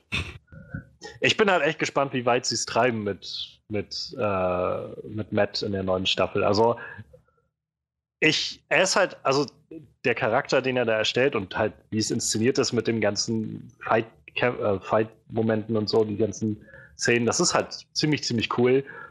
Aber im Kern in den letzten Staffeln war er halt doch ziemlich egoistisch irgendwie und nicht so wirklich, äh, nicht so wir- also hat irgendwie, finde ich, vielfach immer so gehandelt, dass er, dass er so ein bisschen vorgeschoben hat, ja, ich mache das halt, äh, weil ich irgendwie, also ich kann euch nicht viel davon erzählen oder das und das nicht machen oder euch zuhören oder sowas, weil ich das tun muss und vielfach einfach das Gefühl rüberkommt, naja, er mag das einfach umherzulaufen und Leuten, also und das so auszuleben. Und, ähm, ich bin gespannt, wo das noch hingeht, also wo, wo sie das hintreiben. Ähm, mal gucken. Vielleicht können sie jetzt wieder die, die Messlatte für die letzten Marvel-Serien wieder ein bisschen höher hängen. Ja. Ich muss ganz ehrlich sagen, ich musste mir die, äh, die Defenders vorher noch angucken, glaube ich. Die ist wahrscheinlich relativ relevant noch, oder? Naja, ich glaube nicht. Also Nee? Nach dem, was ich gelesen habe, also wenn du halt einfach weißt, dass er am Ende in Anführungszeichen stirbt, also er ist halt, alle glauben halt, er stirbt und er ist aber nicht tot. Da, ja, aber ich denke, selbst das werden sie noch irgendwie aufgreifen, was da passiert ist. Ähm, davon ab, nach dem, was man jetzt so hört, The Hand soll jetzt keine wirkliche Rolle spielen in dem ganzen Ding, aus, äh, die ja schon in Staffel 2 auch dabei waren. Ja. Und äh, es soll auch keine andere Figur aus den anderen Netflix-Serien auftauchen. Also, das haben sie wohl im Vorfeld extra gesagt. So, das wird halt nicht wie, weiß ich, bei, bei Luke Cage war jetzt eine Folge der zweiten Staffel, wo halt Iron Fist nochmal dabei war. Ja, war ja immer irgendwie so. oder? Ne? Luke Cage war ja in der ersten Staffel Jessica Jones auch dabei. Genau, oder bei Iron Fist 2, ich habe die noch nicht geguckt und ich weiß auch nicht, ob ich mir das noch angucken werde, ähm, soll halt auch, äh, sollen hier Misty Knight und also aus der Luke Cage-Serie auch nochmal ein paar Folgen da sein oder sowas. Und also da haben sie wohl so ein bisschen Zirkulation, aber gerade deswegen haben sie wohl im Vorfeld extra gesagt, nein, nein, das wird sich wieder sehr konzentrieren auf Daredevil, auf alles, was da passiert und die anderen erstmal ausgrenzen, die anderen Charaktere. Wie äh, gut kam denn die zweite Staffel Iron Fist an? besser, aber auch nicht wirklich. gut. Also es ist halt im Vergleich zur ersten Staffel wohl ein großer Schritt nach vorne, aber es ist halt wohl immer noch nicht so wirklich herausragend. So, sie, also noch nichts, was irgendwie aus der breiten Masse, sag ich mal, hervorsticht. Ähm, sie haben wohl ein bisschen an den Fight-Szenen, so ein bisschen an den Kampfsequenzen und den Choreografien ein bisschen was be- verbessern können. Ähm, und sie haben wohl auch die Staffellänge verkürzt von 13 auf 10 Folgen bei der zweiten Staffel. Ähm, aber davon ab habe ich jetzt noch nirgendwo gelesen, dass jemand meinte, oh, das war die Staffel von Iron Fist, die wir sehen wollten, so, sondern So, sie haben Dinge besser gemacht, sie haben sich so ein bisschen was zu Herzen genommen, aber im Endeffekt, gerade immer, also gerade wo es um Iron Fist geht, ähm, ich höre gerade, also in letzter Zeit viel von einem Podcast, äh, The Weekly Planet heißen die, die reden immer viel über Comicbuch-Themen so und ähm, halt auch gerade Serien, Filme. Und die meinten dann auch gerade so aus den Comics heraus auch, Iron Fist müsste eigentlich so der perfekte Natural Arts Typ sein. So der, der Typ, der, also das, wenn man jetzt den Vergleich sieht zu, zu Daredevil, der irgendwie halt in Anführungszeichen nur ein blinder Junge ist, der irgendwie von Stick öfters mal geschlagen wurde, damit er irgendwie richtig kämpfen lernt.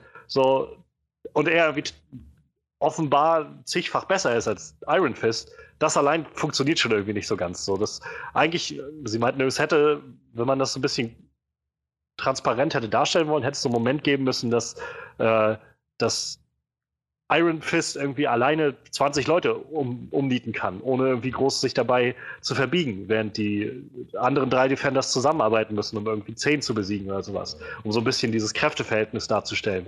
Ähm, aber das, das letztendlich wirkt halt Iron Fist immer noch wohl wie einfach, ja, er, er hat halt ein paar Moves drauf und im Endeffekt läuft es immer darauf hinaus, dass er am Schluss seine Faust leuchtend macht und dann irgendwie einmal zuhaut und ist vorbei. So. so wirklich kommt dabei nicht viel rüber. Ja. Ja. Keiner sagt was. Keiner Ja, sagt was. was soll man dazu noch sagen? Iron Fist. Also. I'm the immortal Iron Fist. Wie oft er das gesagt hat, meine Güte. Also, es ist halt in der ersten Staffel Iron Fist noch schlimmer. Also, da da kommt es halt an keiner Szene vorbei, ohne dass er das irgendwie erwähnt, wahrscheinlich. Also. Meine Güte. Ich bin halt, also Manuel hat es vorhin schon angedeutet, vielleicht kann man das so zum Abschluss nehmen, der Thematik, aber ähm, ich bin halt gespannt, wie lange das jetzt tatsächlich noch weitergeht. Also wie, ich stimme Manuel, glaube ich, zu, das Ganze hat so einen gewissen, so einen gewissen Vibe von, von Ende. So, es könnte jedenfalls sein, dass das Ganze auf so ein Ende hinausläuft. Ähm, wahrscheinlich jetzt kein allzu rosiges, so wie ich diese Serie bisher einschätze. ähm, und ich weiß halt, also ich weiß, nach den letzten Staffeln gab es halt immer recht schnell auch die, die Ankündigung für weitere bestellte Staffeln. Von Luke Cage habe ich jetzt noch nichts weiter gehört, dass da eine dritte Staffel bestellt wäre. Ebenso wenig von, ähm, von Iron Fist oder so. Jessica Jones, meine ich, wäre eine dritte Staffel bestellt, aber bin ich mir jetzt auch nicht ganz sicher. Ähm, und ja, mit dem Disney-Deal, wer weiß, wie lange der noch läuft, wenn die jetzt ihren eigenen Streaming-Dienst machen und so. Mich würde es nicht wundern, wenn es tatsächlich jetzt so dieses Netflix-Universum so ein bisschen zum Schluss kommt irgendwann. Ja, wer weiß, vielleicht haben die ja wirklich immer nur so ein, so zwei, drei Staffeldeals oder so pro, pro Serie gehabt, ne? Ja. Dann laufen die ja jetzt eh langsam alle aus, denke ich. Ne? Ich weiß nicht, ich habe halt Jessica Jones noch nicht gesehen, aber ich glaube, die Serie war noch, wirkte noch nicht so, als wäre die zu Ende, oder? Nee, also Staffel 2 hatte tatsächlich auch eher so ein bisschen, also hat viele Dinge noch sich vor, voran, äh, vorgenommen. So hat gesagt, so, also impliziert, dass man sich um diese und diese Sachen halt in der nächsten Staffel kümmern wird. Ja, ich tippe halt irgendwie auf diesen so drei Staffel-Deals. Ja, das mag sein. Ja. Naja, schauen wir mal. Tja, das also sind unsere Gedanken zu Daredevil. Im Kern hat alles irgendwie mit Disney zu tun von diesen drei Themen. Naja, aber allerdings muss man dazu auch sagen, so groß wie Disney mittlerweile geworden ist, ist es auch schwer, drum rumzukommen. Ja, ja. Gruselig ist es umso mehr, habe ich das Gefühl. Ja, durchaus. Ja, das waren unsere Highlights der Woche. Ähm, Johannes steht es jetzt frei zu gehen, wenn er möchte. Ja, äh, verpiss dich!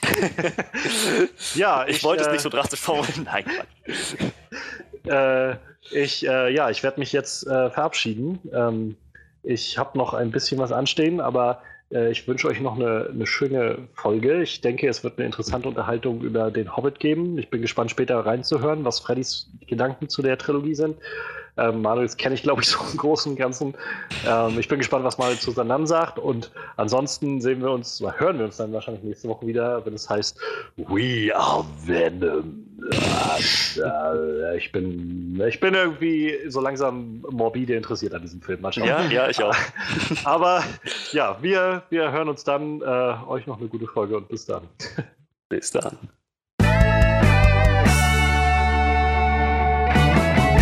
Also, als nächstes steht bei uns an ein paar Gedanken von mir zu The Hobbit und ich konnte Johannes Worten gerade eben entnehmen. dass ähm, deine Gedanken dahingehend schon recht klar sind. Meine ja. Ja, ich, ich, ich, bin, ich bin sehr gespannt. Genau, die Hobbit-Trilogie. Peter Jacksons Prequel, wenn man so möchte, von Der Herr der Ringe, obwohl es so weit vor Der Herr der Ringe spielt, dass es eigentlich kaum als Prequel wirklich zu sehen ist. Aber es, es gibt, schon, gibt schon viele Charaktere, die wiederkehren. So einige, einige Gegenstände und Ringe, die dann schon eingeführt werden an diesem, an diesem Punkt. Ähm, ja, aber darüber, darüber wollen wir jetzt einmal reden. Gut. Ja, ich habe mir die Trilogie letztens, was heißt letztens, ähm, ja doch in, letzter Zeit über die letzten Wochen hinweg angeschaut, immer so ein bisschen bevor ich ins Bett gegangen bin. Also ich, ich, hatte, ich hatte nicht vor, mir so wirklich die Zeit zu nehmen und zu sagen, so jetzt gucke ich mir mal zwei, drei Stunden ein von den Hobbit-Filmen an und dann morgen die nächsten oder so. Nein, immer nur so ein bisschen häppchenweise. Und dann, als ich dann irgendwann so weit war, dass ich im dritten Akt angekommen war, so, wo es dann spannend genug war, dass ich sagen konnte, ja, jetzt, jetzt interessiert mich das auch genug, dann habe ich mir das, habe ich mir das bis zum Schluss auch mal angeguckt und nicht nur 15 Minuten, bevor ich eingepennt bin. das dazu. Aber das würde erstmal über die Qualität nichts sagen. Ähm, ich werde ganz kurz die Prämisse abreißen. Thorin Oakenshield ist ein Zwergen, also ist der letzte Sohn einer Zwergendynastie, vertrieben aus seiner Heimat Erebor von dem Drachen Smaug, der da alles niedergebrannt hat und ähm, ja, im Prinzip das gesamte zwergische Volk ins Exil geschickt hat, zwangsläufig. Thorin kommt zurück, trifft auf Gandalf, der ihn dazu animiert, seinen rechtmäßigen Platz wieder einzunehmen, als König der Zwerge, seine, seine Heimat zurückzuerobern, Erebor wieder zurückzuerobern.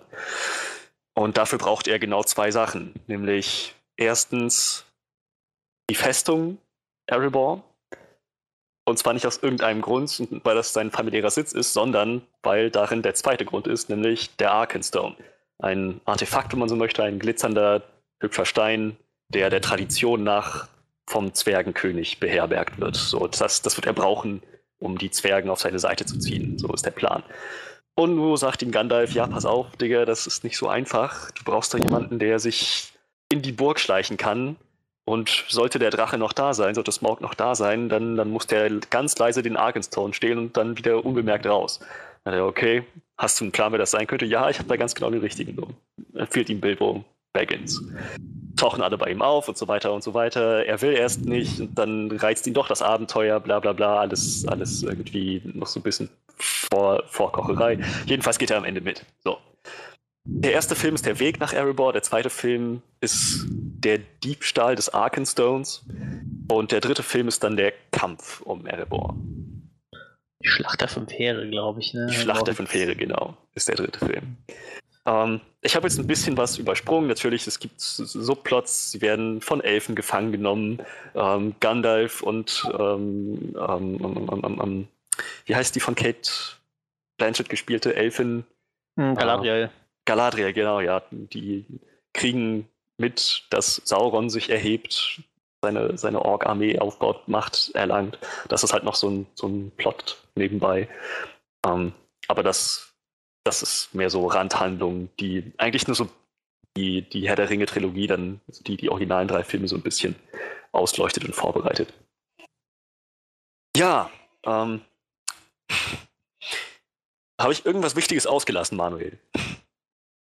Ich musste eben erstmal überlegen, von was für Leuten du redest, weil ich die alle auf Deutsch gesehen habe. also Thorin müsste doch auch auf Deutsch ja, ja. Thorin heißen, oder? Ja, ist der Thorin Eichenschild halt. Thorin Eichenschild, ja. So, Bilbo heißt Bilbo Beutlin. Ja, Bilbo ist Bilbo, genau. Gandalf heißt Gandalf. Wie hieß Thorin im Englischen? Oakenshield. Eichenschild. Ist ja, okay. im Prinzip auch das. Ja, die meisten, die anderen haben ja eigentlich alle nur Vornamen, ne? Geht das eigentlich. Ja äh, was Wichtiges vergessen. Ich, äh, ja, die ganzen negativen Sachen, die mir in der ganzen Reihe aufgefallen sind. dazu kommen wir noch, dazu kommen wir noch. Ganz cool. Ähm, Im Grobo Ganze war es das halt, ne? Was man vielleicht, was ich für die vielleicht noch erwähnen würde, ist, der äh, Drache wird von, äh, von, von, von Scheiße, Benedict Cumberbatch. Benedict Cumberbatch, ja. Das, das ist, glaube ich, das Highlight der, der Trilogie. So, ihn als Aber Drachen. wirklich. Diese ganze Unterhaltung zwischen ihm und, und Bilbo, ich weiß nicht, ich glaube, die geht eine Viertelstunde oder so, wo die zwei sich da einfach nur unterhalten in diesem Berg, wo er sich immer vor ihm versteckt und so, die ist einfach total episch. Die war super. Ohne Witz, ich habe ich hab schon echt von vielen Fans gehört, äh, ist ja langweilig, der kommt da an und dann quatschen die bloß miteinander. So, ich fand diese Unterhaltung total cool. Ich So, man hat erstmal, ich meine, ich hatte eigentlich vor, ein bisschen se- seichter einzusteigen, aber gut, kommen wir gleich zum Kern des Themas Smaug. Ich habe mich so auf Smaug gefreut, weil das halt so ein ganz anderes Drachenkonzept ist als das, was man jetzt so aus Game of Thrones kennt oder auch Mhm. Herrschaft des Feuers, was ich letztens gesehen habe, wo die Drachen einfach hochentwickelte Tiere sind. Aber das ist jetzt einfach mal ein, ein, ein sprechender, intelligenter Drache, Ja. der, naja, der, der planvoll handelt, der Absichten hat. Das fand ich total faszinierend. Ähm, Ja. ja.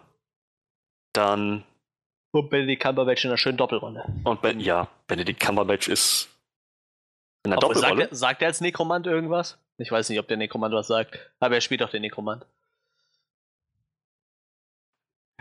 Ähm, ja, nee, das, das hatte ich nicht mehr auf dem, nicht mehr auf dem Ja, Schirm. ich weiß, ich weiß nicht, wie viel der Nekromant überhaupt da, da äh, redet. Ich glaube nicht so viel halt, ne? Ich weiß nicht, ob der den nur gespielt hat oder was. Ich weiß nur, dass es auch Benedict Cumberbatch ist tatsächlich. Ja, aber also jedenfalls Benedict Cumberbatch hat das Motion Capturing für Smaug Ja. ähm, übernommen und die Stimme. So, die, haben, die haben schon echt viel mit, mit Alterationen gearbeitet. Halt, das ist nicht Benedict Cumberbatchs Stimme, Stimme einfach nur so aufgenommen und dann abgespielt, sondern es hat natürlich mit ein paar Effekten noch wes wesentlich tiefer gemacht, aber Echt jetzt? Ist die wirklich tiefer gemacht? ja, Weil wenn, oh du den ja. mal, wenn du den mal reden hörst, bin ich mir ziemlich sicher, der macht das einfach so aus dem Stegreif. Also der hat schon echt eine verdammt dunkle Stimme, wenn er das will. Also wenn du Interviews mit dem anhörst und der interpretiert da irgendwas, was er sagt, ist das schon echt gruselig. Auch dieses, ähm, wenn er bei Star Trek den, den der Khan spricht und dann das erste Mal sagt, so, ich bin Khan, das ist im Englischen so tief und bitter. Also der hat schon eine echt krasse Stimme. So. Ich, ich finde, das unterschätzen wir mal ein bisschen. Also ich weiß, im Deutschen haben sie an dem Synchronsprecher nichts geändert. Allerdings weiß ich nicht, wer der Sprecher war. Ich glaube, das ist nicht die Stammstimme von ihm gewesen, tatsächlich. Also ich, auf, auf Englisch kann ich mir fast nicht vorstellen, dass die da nichts geändert haben. Das war, also ich meine, er hat eine tiefe Stimme und er kann das sicherlich auch gut, aber das war so tief und so dröhnend einfach. Ich meine, das, das, das musste irgendwie mit Effekten verstärkt gewesen worden sein. Sonst, das wäre das wär sonst nicht möglich gewesen. aber so oder so, unglaubliche Performance, fand ich. So, er hat halt nicht nur die Mimik gemacht, sondern er hat auch ähm, halt die, die Körperbewegung von Smaug nachgemacht, was auch mehr oder weniger improvisiert war, so am Set soll es Ja. wohl so gewesen sein, dass, dass sie meinten, ja, cool, jetzt haben wir eine Stimme, jetzt brauchen wir nur noch den Drachen. Und dann hat er wohl von sich aus gesagt, "Hm, ja, Moment, kann, kann ich machen. Wie würde sich ein Drache bewegen? Kriege ich, krieg ich hin. So, und hat das dann einfach mal durchgezogen. So ein Bodysuit gekriegt, mit Elektroden dran und dann, dann ging das los, hat den Drachen gespielt. Un unglaublich gut. Und dazu muss ich auch noch mal oben drauf sagen, Smaug ist mit Abstand der interessanteste Charakter in dieser Trilogie. Ja, ist auf jeden Fall. Stimmt. Ja, wen hatten wir noch? Bilbo ist interessant auf jeden Fall, Ja, klar, gut. Aber der Hauptcharakter. man, man kriegt halt auch viele Sachen gezeigt, die er schon in der Herr der Ringe losgelassen hat, ne? wo er halt von erzählt hat. Irgendwie, ich, ich glaube, gerade in diesen Extended-Dingern, da hält er, er redet halt noch viel mehr mit Frodo so, ne? Er erzählt auch die ganze Story mit den, mit den drei Trollen, die nachher zu Stein geworden sind und so. Ja, ja, genau. Ja, so Sachen sieht man ja halt in dem Film dann. Das ist halt ganz nett, wenn man die Vorgeschichte halt liest. Ich, ich war halt im Vorfeld echt super skeptisch, als ich halt gesehen habe, okay, dieses Buch hat halt irgendwie 220 Seiten, ne? Und die wollen das halt auf drei Filme stretchen. So. Man Schon da- sportlich. Sie haben sich halt viele äh, so Plots echt durch, durchweg ziemlich lang gezogen halt. Ne? Also wie dieses, ja gut, dass man so eine Schlacht lang ziehen kann, äh, ist natürlich klar, aber also auch dieses mit, mit den Trollen halt, ne, das ist halt im Buch relativ schnell abgehakt, so, aber die haben es halt dann äh, auserzählt, relativ breit halt, ne. Man kann man ja Ja. machen. ja, ohne Witz. Ich fand das, das, das mit den Trollen war noch im ersten Film, ne? Ja, genau. Ich fand das, ich fand das ziemlich langweilig. Der erste Film war echt langweilig.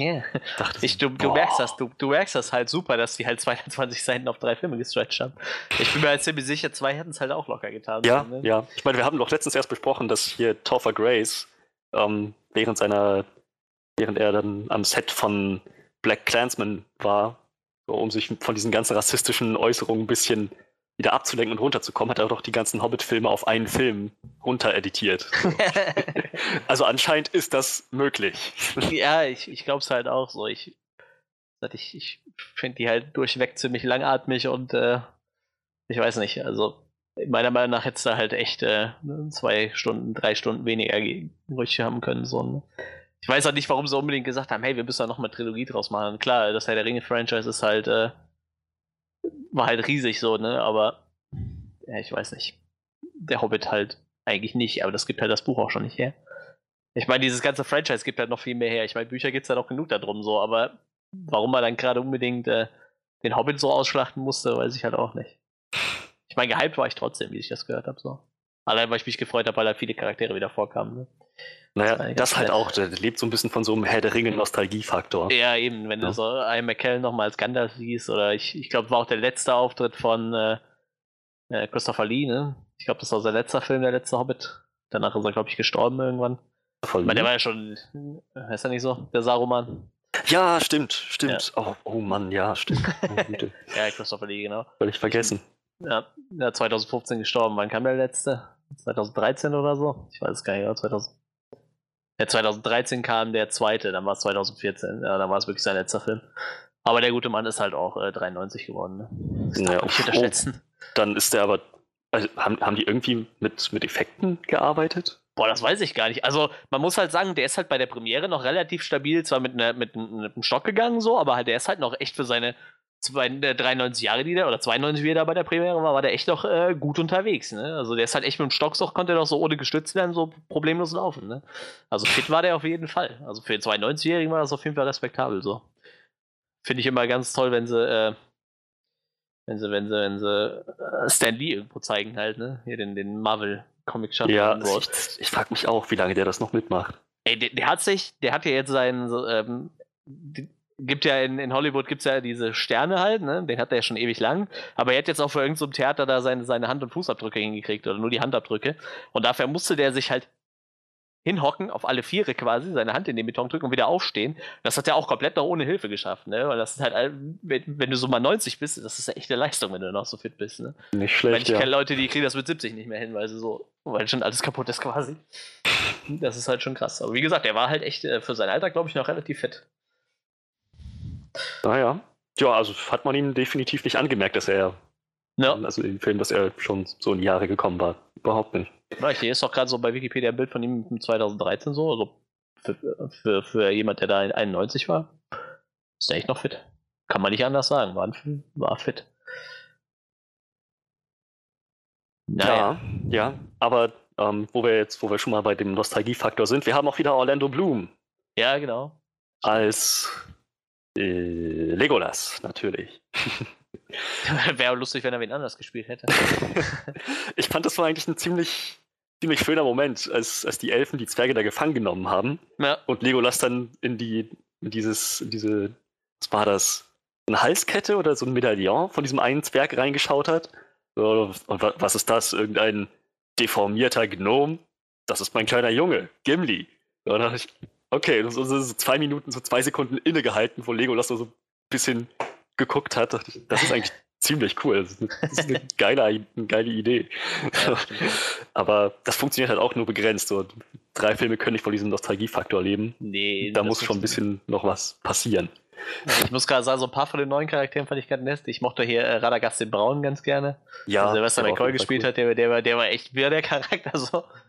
Der war, ja, der war echt weird, das trifft's. Er war einfach nur weird. Ja, ja. Ich, ich mag halt, ja gut, Elrond war wieder dabei, den, den finde ich halt immer ganz gut so. Der ist halt sehr, der wirkt halt immer echt äh, wie ein sehr erhabener Charakter, so, neben, neben Galadriel natürlich. Ich, ich mag diese alten äh, Elben, die halt schon, keine Ahnung, 8 Millionen Jahre alt sind, keiner weiß es genau. Die altern ja nicht wirklich. Nee. Ja, nee. Das Lustige ist, Orlando Bloom sieht halt auch immer noch so aus wie zu Herr der Ringe-Zeiten, ne? Obwohl das halt irgendwie schon, weiß ich nicht, 15 Jahre her ist oder so. Echt krass. Das ist total. ja.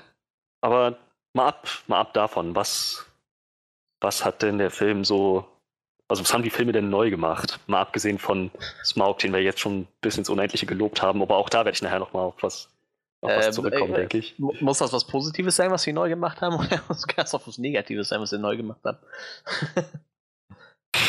Hm, Bleiben wir erstmal beim Positiven und kommen dann zum Negativen, okay? ja, das ist halt echt schwierig. Ich habe die Filme halt echt nur einmal gesehen, da hatte ich halt auch echt schon keinen Bock mehr drauf. So. Das hat mir halt gereicht. So. Ich habe halt das Buch nicht gelesen, ich habe das hier, wollte das halt immer mal gelesen haben, weil 220 Seiten hat es halt auch schnell durchgezogen so. Aber Also- ich konnte mich bis jetzt noch nicht dazu aufraffen, tatsächlich. Wir haben es schon festgestellt, es gibt wenig interessante Charaktere. Wir haben Bilbo, Smaug, halt Ja, Gandalf ist eine Nebenrolle. ja die, die, wie Legolas ist eine diese Nebenrolle. Elben halt immer relativ erhaben und äh, schön anzusehen so. Ja, aber das Ähm, ist auch ja, alles das nur eher Nebenrollen. Die meisten Ja, Zwerge sind auch Nebenrollen. Wen ich noch interessant fand, war, ähm, ähm, also ich, ich, ich liste mal die Charaktere auf, die ich interessant fand. Smaug, Platz 1, Bilbo, Platz 2, ähm, Bart, der, weiß gar nicht, wie er mit Nachnamen hieß, der, der, der Smaug abgeschossen hat mit dem schwarzen Pfeil. Boah, das weiß ich auch nicht mehr. Bart, jedenfalls der, den fand ich noch recht interessant, weil da, weil er sich auch eine gewisse Geschichte mit ihm durchgezogen hat durch die Filme. So, also nicht hier steht nur nur äh, Bart the Bowman. Bart the Bowman, ja. ich weiß nicht, ob er auf Deutsch auch so hieß. Es. Ja, Naja. wahrscheinlich nicht, aber Der Bart, der, der, der Bogenschütze. Ja, Naja. stimmt, ja, okay, der, der war ja noch, der war ja auch relativ wichtig, ne? Der. Der war wichtig und vor allem hat der, hat der, hat der, glaube ich, noch mit die, die stärkste Charakterentwicklung mitgemacht. ja, So, der hat ja, angefangen als dieser Familienvater eigentlich nur. Und der, was, was hat er gemacht? Hm, Ware transportiert über Flüsse, ne? Fährmann, mehr oder weniger, war der. Und. Ja, dann am Ende Stimmt, genau. quasi Anführer der Menschen. das war Hat schon bei mir auch krass. äh, ewig lange gedauert, bis ich gerafft habe, dass Gimmys Vater da mitspielt. Ach so? Ja, ja, Gloin halt, ne? Er ist halt Gimli Gloins Sohn. Also Gloin war halt sein Vater so. Das ist mir halt ewig lang nicht aufgefallen, dass das eigentlich sein Vater ist. Aber das, das war doch genau die Szene, wo er, Ja, ja, wo er dieses Amulett rausgeholt hat und er meinte, ja, das ist mein Sohn, Gimli. ja, äh, genau, bis dahin hat es halt auch gedauert, bis ich das gerafft habe, so, ne? Ach so, weil, ach so. weil bei. Gimli halt der Nachname halt nicht so präsent ist, halt, ne? Obwohl der halt oft genug Nee. gesagt wurde, so, Gimli Gloins Sohn. Ne? Also ich dann, als dann die Szene kam, dachte ich so, oh, ja, natürlich. Gimli Gloins Gloins Sohn, so heißt er halt, ne? Also vorher war mir das allerdings auch nicht klar, dass das Gimlis Vater gewesen sein soll. das hat schon gedauert. Ja, wie gesagt, das kannst du ja auch eigentlich nur am Namen festmachen. Ne? Das ist auch so ein Schauspieler, der mittlerweile ewig alt ist, ne? Der den Gimli gespielt hat. Ja, Der muss ja. auch schon über 70 sein mittlerweile. Ich weiß gerade nicht mehr, wie der heißt. John, äh, John Rice Davis, glaube ich, ne? Hieß der so? Ich meine, ja, so hieß der. Indiana Jones und so. Ja, ähm, wie gesagt, das war so eine Szene, die war dann so. Hat halt, weiß ich nicht. Das war doch bestimmt, das war bestimmt erst im zweiten Film oder so, ne? Wo das rauskam, oder? War das der zweite?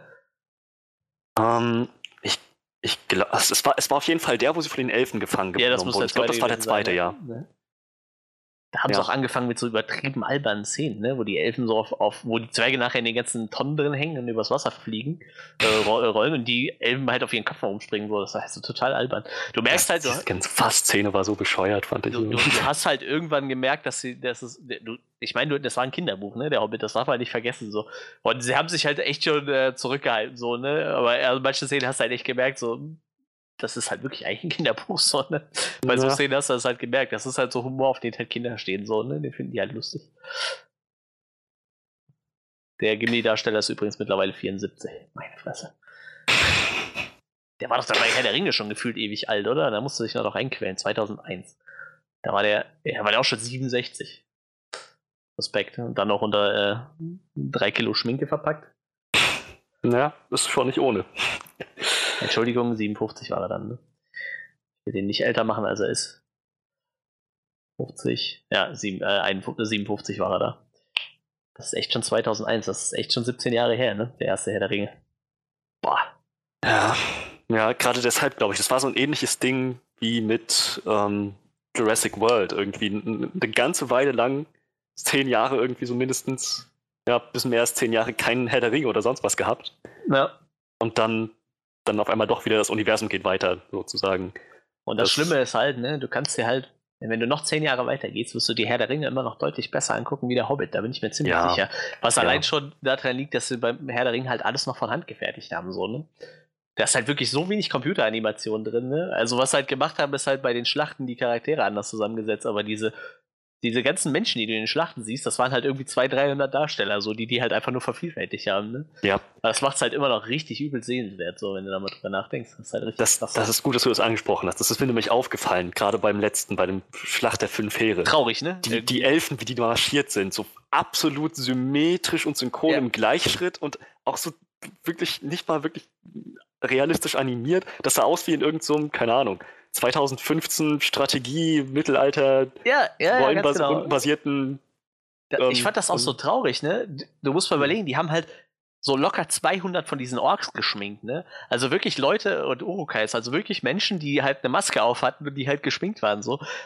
Und in dem Film haben die alles computeranimiert. Ich glaube, da war kein einziger, der nicht computeranimiert war. Ja. Das ist halt total krass. Da fragst du dich, wie kannst du denn sowas machen halt, ne? Das musst du dir doch als Regisseur, musst du dir doch selber das Herz bluten, so. Ich weiß jetzt nicht, wie, wie krass jetzt der Unterschied im Budget war, irgendwie von den Trilogien, aber das war halt, ich weiß nicht, und vor allem, die haben halt mit, äh, mit, mit, mit, ähm, scheiße, wie heißt das Studio? Ich habe den Namen vergessen. Ähm, Äh, die alles das Studio, das Smaug animiert hat, meinst du? Ne, die auch alles bei Herr der Ringe gemacht haben. Äh, wie was? heißen die nochmal? Ich verfolge den ihrer Facebook-Seite schon ewig lang. Das ist ein äh, neuseeländisches Special Effects Unternehmen. Warte mal, warte mal. Ich, ich, ich suche gerade danach. Ich hab's gleich. Äh, äh, äh, Veta. Veta Workshop, äh? Ich glaube, es war Veta Workshop. Warte, warte, warte äh, ich, weiß, ich weiß es nicht. Ich, ich schau gerade. Doch, es ist Veta Workshop. Ja, es ist auf jeden Fall Veta Workshop mit der Grille als Logo. Also Veta Workshop, die haben auf jeden Fall ähm, alle Kostüme für Herr der Ringe gemacht, unter anderem. Und diese ganzen Miniaturen halt, ne? Also die Miniaturen. Waiter Digital, ja. Hm. Ja, ja, genau. Und die haben halt auch die ganzen. Die haben ja wirklich alles gebaut, ne? Also die. Die ganzen Häuser, die haben halt Minas Tirith komplett gebaut und äh, Helms Klamm komplett gebaut, ne? Also einfach so auf, weiß ich nicht, vier Meter hoch und 30 Meter lang einfach mal so, so, so eine Burgmauer dahin gezimmert halt, ne? Die du halt so abfilmen konntest und dann einfach die Charaktere quasi davor setzen konntest. Ja, wa- was halt total krass ist. Und jetzt in dem Film hast du das Gefühl, es ist halt alles am Computer entstanden, so. Und das hat mich halt echt traurig gemacht, so. Weil, in, weil halt so viel Liebe einfach in dem, in den Herr der Ringe-Filmen steckt, ne? Ja. Die haben sich halt Techniken ausgedacht, wie die halt aus Kunststoff diese, die ganzen äh, Kettenhemden und so machen konnten, ne? Damit die Schauspieler halt auch ewig drin laufen konnten, weil so ein Kettenhemd ist ja schwer. ja. Und diese Technik, die war bis dahin einzigartig, so. Das haben die nur für diesen Film entwickelt halt, ne? So aus, aus Kunststoffringen irgendwie Kettenhemden zu knüpfen. Und alle von Hand geknüpft halt, ne? So, weiß ich nicht, so 500 Kettenhemden irgendwie auf jeden Schauspieler abgestimmt. Das ist halt echt krass. Also, die haben, da steckt halt echt viel Liebe drin. So, und jetzt habe ich aber auch die Budgets. Also, bei Die Rückkehr des Königs hat der Herr der Ringe. Toll, steht auf der deutschen Seite natürlich wieder nicht. Auf der englischen Seite steht es aber immer. Budget von Herr der Ringe, Rückkehr des Königs, was schätze? Rückkehr des Königs war der dritte, ne? Ja. Ja. Ähm, mm, 130 Millionen. Ja, 94 sind sogar nur. Wow. Und was schätze, was der Hobbit der letzte hatte? 130 Millionen. Äh, also hier spielt netto 209 und äh, hochrechnet 250 Millionen. Ne? Da fragst du dich, wo ist die Kohle hingegangen? Ja, ja. Vielleicht Ich weiß ist nicht. alles, alles ins Smaug gegangen, weil Waiter Digital hat, hat, hat auch Smaug gemacht, aber bei dem stimmt alles. Ja, aber das Smaug Ding ist- ist halt, im dritten Teil kommt Smoke halt kaum noch vor. Der stirbt doch ziemlich am Anfang. Ja, das, das ist total schade. Aber, aber als der da war, im zweiten Film und am Anfang des dritten Films, bei dem stimmte absolut alles. Die Animation war perfekt, das war so realistisch. Jedes Detail richtig aus. Das war mit Liebe gemacht, fand ich. Zusammen mit den Soundeffekten mit Benedict Cumberbatchs Stimme, ähm, Benedict Cumberbatchs Stimme, schwer auszusprechen. So, das hat alles super, super gut gestimmt. Halt auch sein Feuer, wie er sich bewegt, alles. Spock war perfekt. Ja. Aber ich glaube, dafür ist dann. Ich kann mir nicht vorstellen, dass dafür das ganze Budget draufgegangen ist. Ja, wie gesagt, vor allem im, im dritten Teil kommt er ja kaum noch vor, ne? Aber es war ja, Ja. bei Hobbit jetzt wirklich nur der dritte Teil, der, der 203 Millionen Budget hatte halt, ne? Also da können sie halt nicht sagen, dass es halt äh, auf Smoke zu schieben ist. So. Nee. Ich glaube, ich, ja, ich weiß nicht. Also ich meine, vielleicht hatten die auch nicht so viel Zeit, ne? Ich glaube, also dieses Ganze, was die bei Herr der Ringe gemacht haben, das hat ja auch ewig lang gedauert, so, ne? Ich, ich weiß halt nicht, wie lange die Vorarbeiten halt waren, bevor die halt wirklich anfangen konnten zu drehen, so, aber die haben ja auch irgendwie zwei, drei Jahre daran gedreht, ne, bis sie fertig waren. Oder ich weiß nicht, ich Naja. glaube, ein Jahr durchgängig am Stück irgendwie gedreht für drei Filme.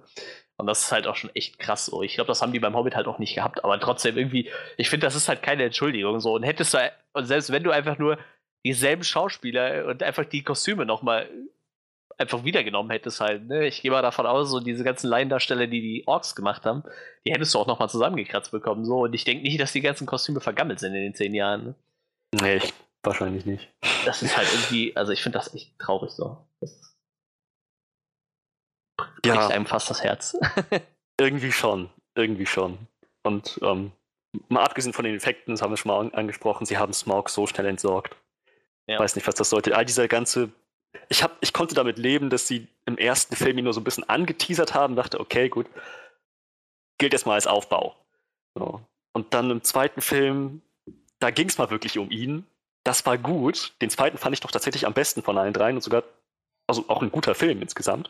So immer noch ein paar Plotlines, die ich langweilig fand und uninteressant, aber so annehmbar.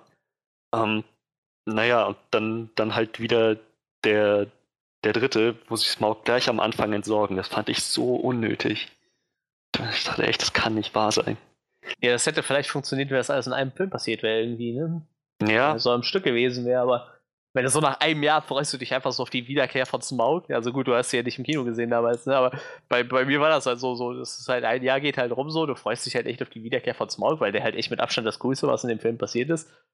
Aber da passiert halt genau das so. Der, der wird halt einfach, ich weiß nicht, in 15 oder 20 Minuten ist er halt weg so. Ohne dass er irgendwie nochmal einen großen Auftritt hatte und schwer was gemacht hat so. Also es ging Nee. alles relativ zügig so.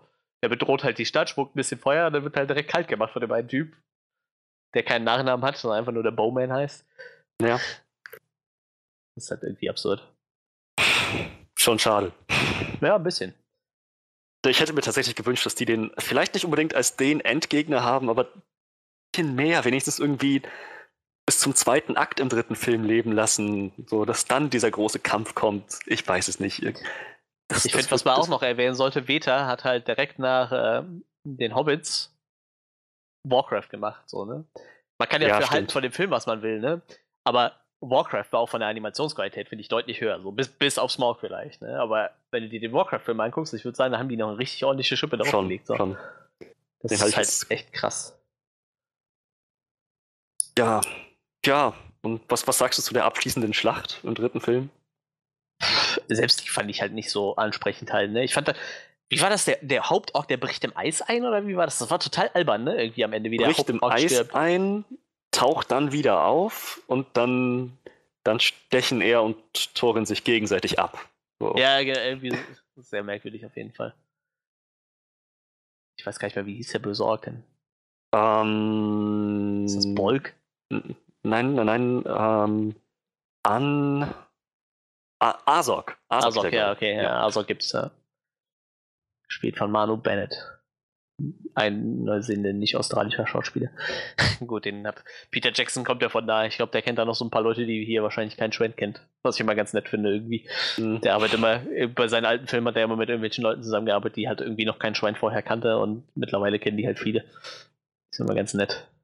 Ja, nee, es, finale Schlacht war jetzt irgendwie groß und viel, aber. Ja, ich finde, das muss sich halt, das Problem ist halt, das heißt zwar der Hobbit, aber jeder weiß doch, das muss sich halt mit Herr der Ringe messen. So. Ja, Nach, weiß ich nicht, was haben wir jetzt gesagt, 13 Jahren oder so zwischen dem ersten Herr der Ringe und dem letzten Hobbit.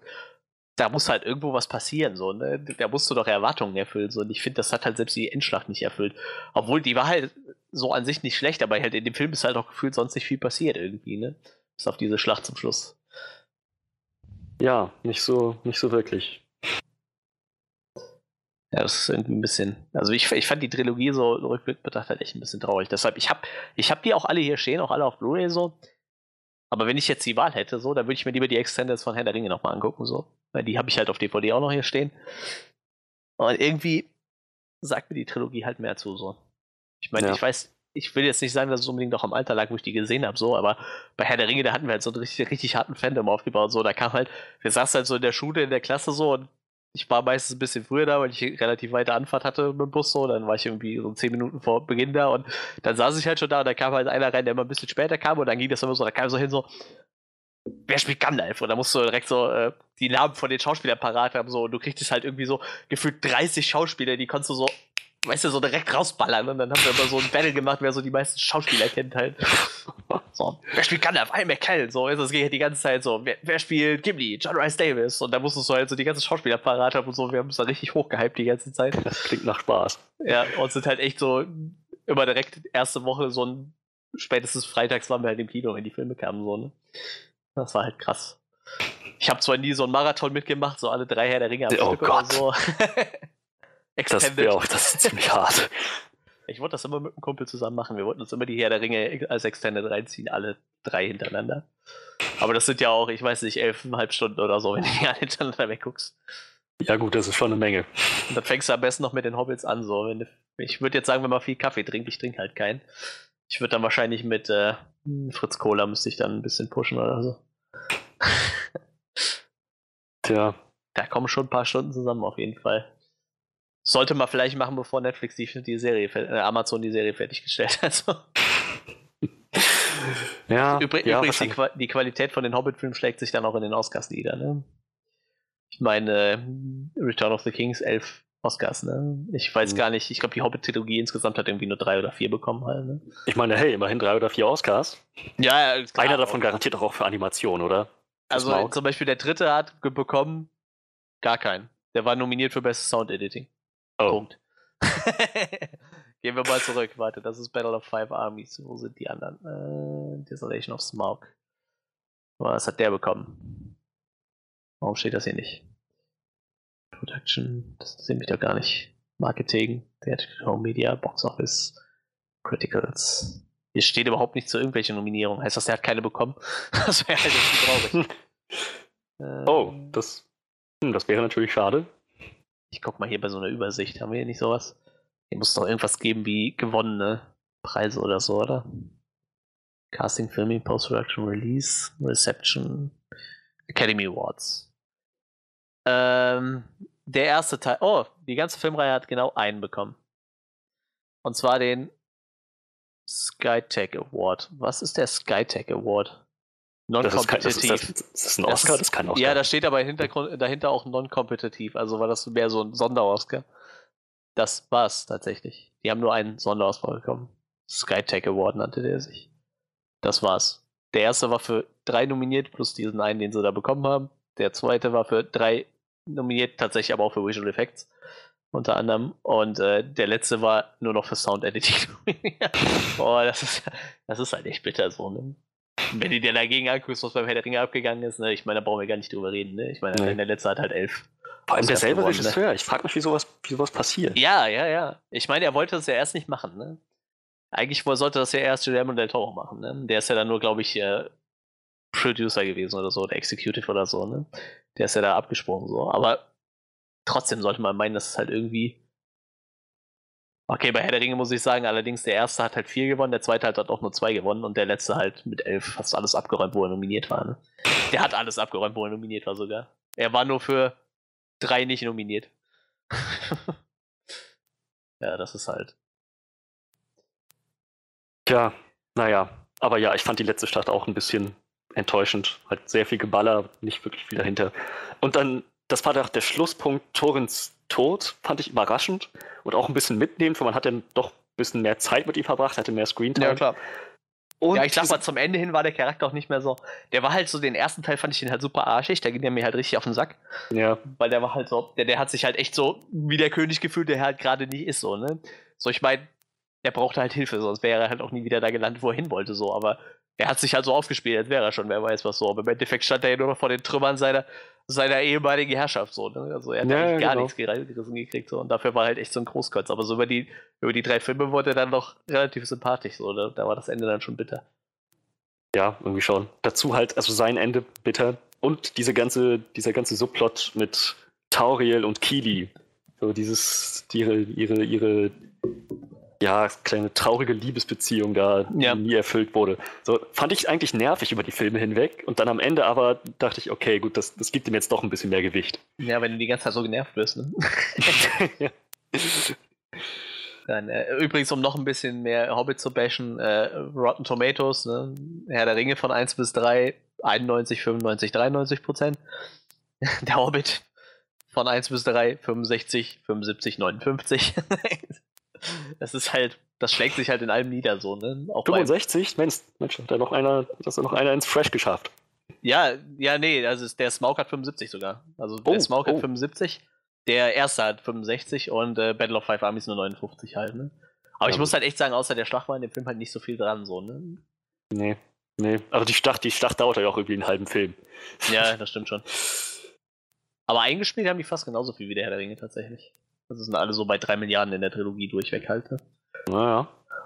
Wobei es beim Herr der Ringe halt andersrum war. Da war der erste halt ein bisschen schwächer und das wurde dann zum letzten immer mehr. Und beim Hobbit war es halt der erste war der stärkste und dann hat es ein bisschen abgenommen. Allerdings hält- halten die sich alle so um den fast um den 1 Milliarden Bereich. Ist schon relativ stabil. Ja, durchaus. Tja, ja, aber das. Das also zum Hobbit. Insgesamt würde ich sagen, der zweite Film ist es wert. Durchaus. Aber ich ich würde halt auch nicht sagen, dass, die, dass man die Trilogie jetzt nicht sehen muss, so, ne? Also Nee, man kann sich die ruhig angucken, aber mir hat halt auch echt einmal gereicht. Ich habe die halt auch, als ich Ja. auf Blu-ray gekauft habe, nie wieder gesehen, so. Ich wollte die halt neben meinen Herr der Ringe-Filmen stehen haben, so. Da stehen die jetzt ganz gut, aber da stehen die wahrscheinlich auch noch länger. Also so, ich weiß, also auf gar keinen Fall die, den, den Directors Extended Cut. Das ist es überhaupt nicht wert. Halt das Nee, das Wichtigste. glaub ich auch nicht. Das, das ist.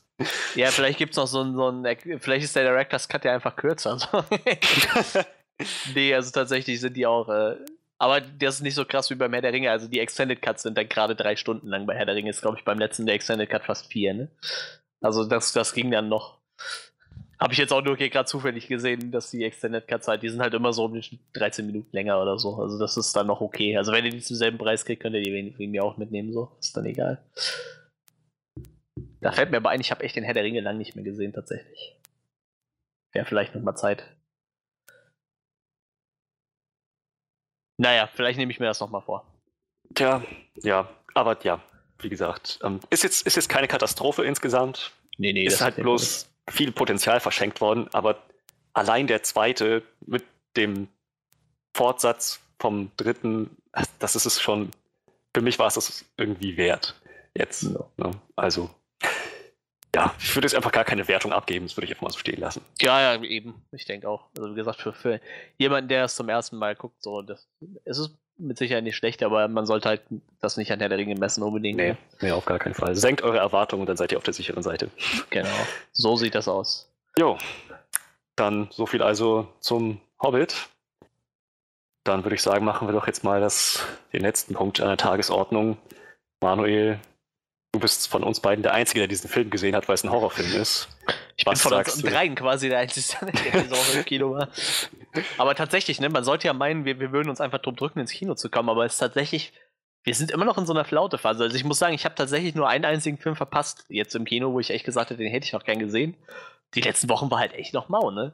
Obwohl ja eigentlich jetzt, wir sind jetzt im Herbst so, langsam ist die Kinosaison, so, sollte halt schon wieder seit ein paar Wochen dran sein, aber es war halt echt dünn. Ja. So, so der einzige, den ich halt verpasst habe, war Equalizer 2. So, den wollte ich halt eigentlich unbedingt sehen, das habe ich halt verpasst. Das ging halt zeitlich gar nicht so. Der war halt echt in so einer richtig miesen Zeit, wo Conventions und Konzerte und so waren. Festivals, da ging halt nix. Aber ja, tatsächlich, die Woche habe ich es dann doch noch mal ins Kino geschafft. Tja, was, was sagst du zu The Nun? Ja, das ist, ich habe mir den fünften, mittlerweile fünften Teil der Conjuring-Serie angeguckt. Meine Fresse. Und wir glauben, ich glaube, wir kriegen sogar dieses Jahr noch einen. Und nächstes Jahr kriegen wir auch Minimum noch einen. Weil dieses Universum, also ich weiß nicht, James Wan ist halt so der Meister im Franchises lostreten, habe ich so das Gefühl. Also wenn man sich so seine, seine Vita anguckt, halt, das ist halt, das fängt halt bei Saw an, das war so das erste, was halt mittlerweile acht Filme hat. Dann diese Insidious-Reihe hat, glaube ich, mittlerweile auch vier Ableger. So, Conjuring ist jetzt halt beim fünften. Also ich glaube, der könnte sich wahrscheinlich zurücklehnen und einfach von seinen, seinen Tantiemen leben oder so, von den Dingern, wo er halt irgendwie seine Finger mit dem Spiel hat, wo er nichts mehr machen muss.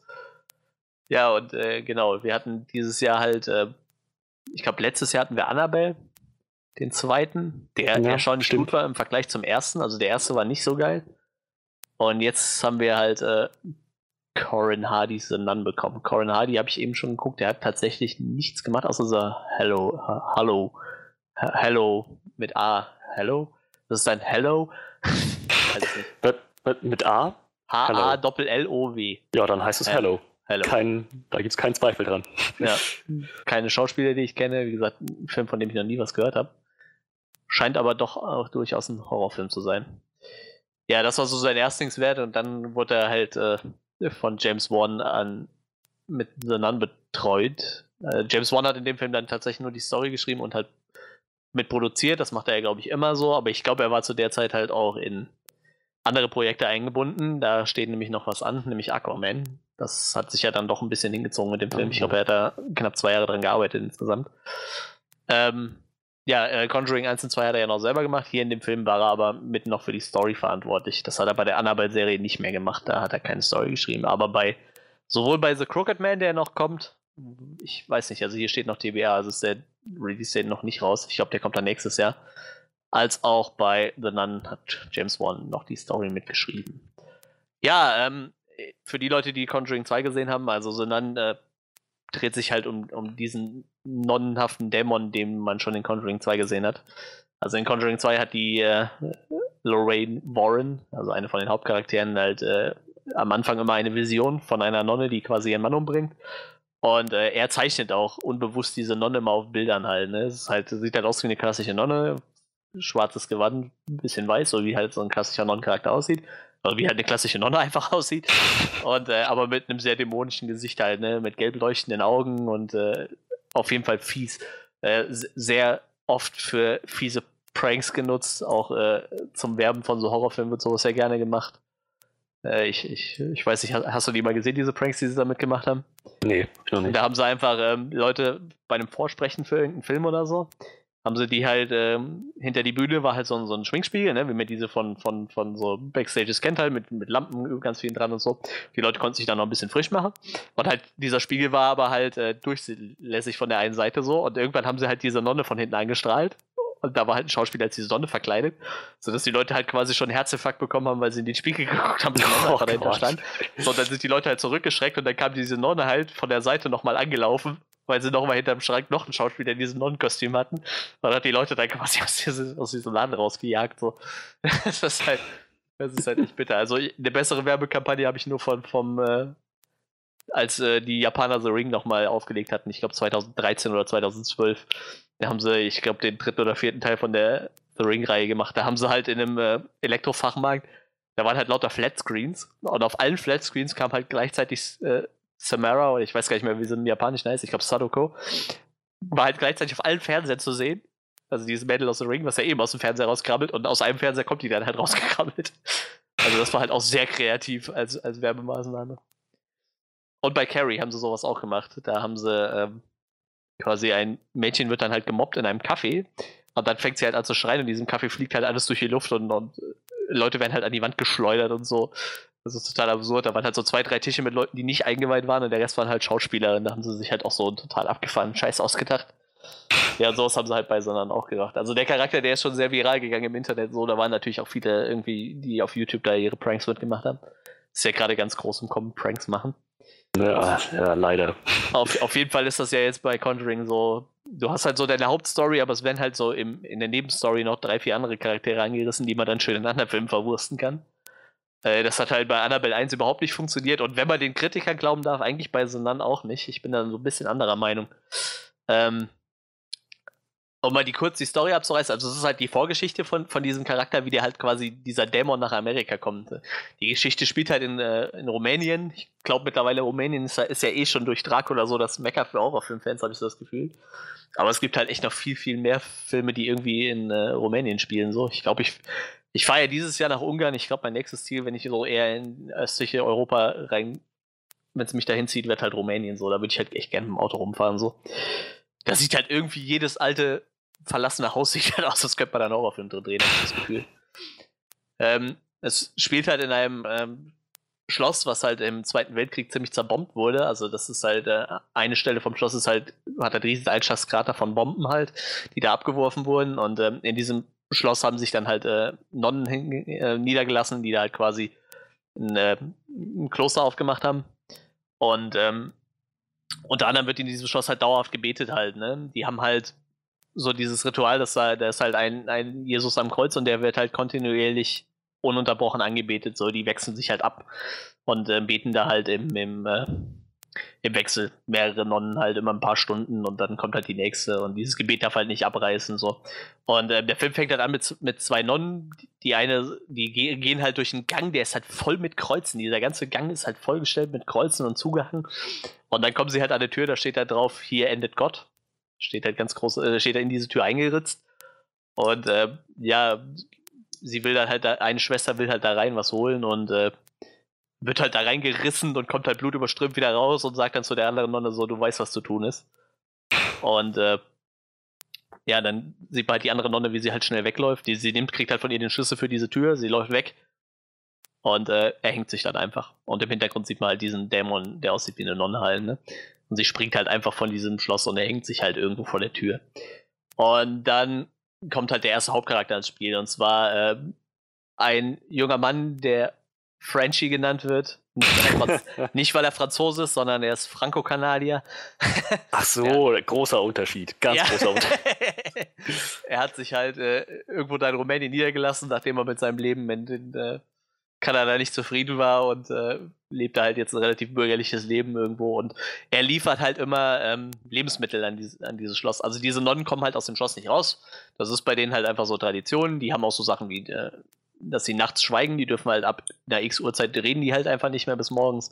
Und er ist halt einfach nur da, er bringt halt morgens, ich weiß nicht, ich glaube ein oder zweimal die Woche eine Lieferung mit Obst, gibt die unten, legt er die halt ab in der Vorratskammer, macht die Kammer zu und die Nonnen können quasi von Schloss aus durch den Keller in diese Vorratskammer und sich da ihr Essen holen. So werden die halt vom, vom Ort versorgt, so halt, ne? Damit die halt nicht raus müssen. Und äh, er, ich, dieser Wald ist halt schon super creepy, da ist halt ein riesen Friedhof vor dem, vor diesem Schloss und äh, wie gesagt, dieses Schloss ist halt auch sehr runtergekommen, da es halt seit dem Krieg nur von den Nonnen bewohnt wird eigentlich. Und äh, dann hängt halt da diese Leiche schon total zerfressen von irgendwelchen äh, Vögeln, von Raben, die halt überall dafür sitzen und sie schon gesagt haben. Und äh, so kommt dann diese Story irgendwann im Vatikan an. So. Und ich meine, der Vatikan ist ja immer interessiert, wenn irgendwas Übernatürliches passiert. Und sie schicken dann ihren, äh, ihren ihren, ihren Jäger quasi los. Er ist halt eigentlich so jemand, der, der soll halt Wunder suchen. Ne? Und äh, der Charakter heißt Vater, äh, Vater Burke. Wird von einem Schauspiel gespielt, von dem ich noch nie was gehört habe, Demian Bichir. Ich habe gerade eben geguckt, der hat bei Hateful Eight den Mexikaner gespielt. Hast du den Film gesehen? Nee, bin ich. Oh, bei Machete hat er auch äh, Mendes gespielt. Da kann ich mich gerade gar nicht mehr dran erinnern, den Charakter. Oh, Alien Covenant hat er Sergeant Loeb gespielt. Äh, ich, kann ich mich auch gerade nicht dran erinnern. Nee.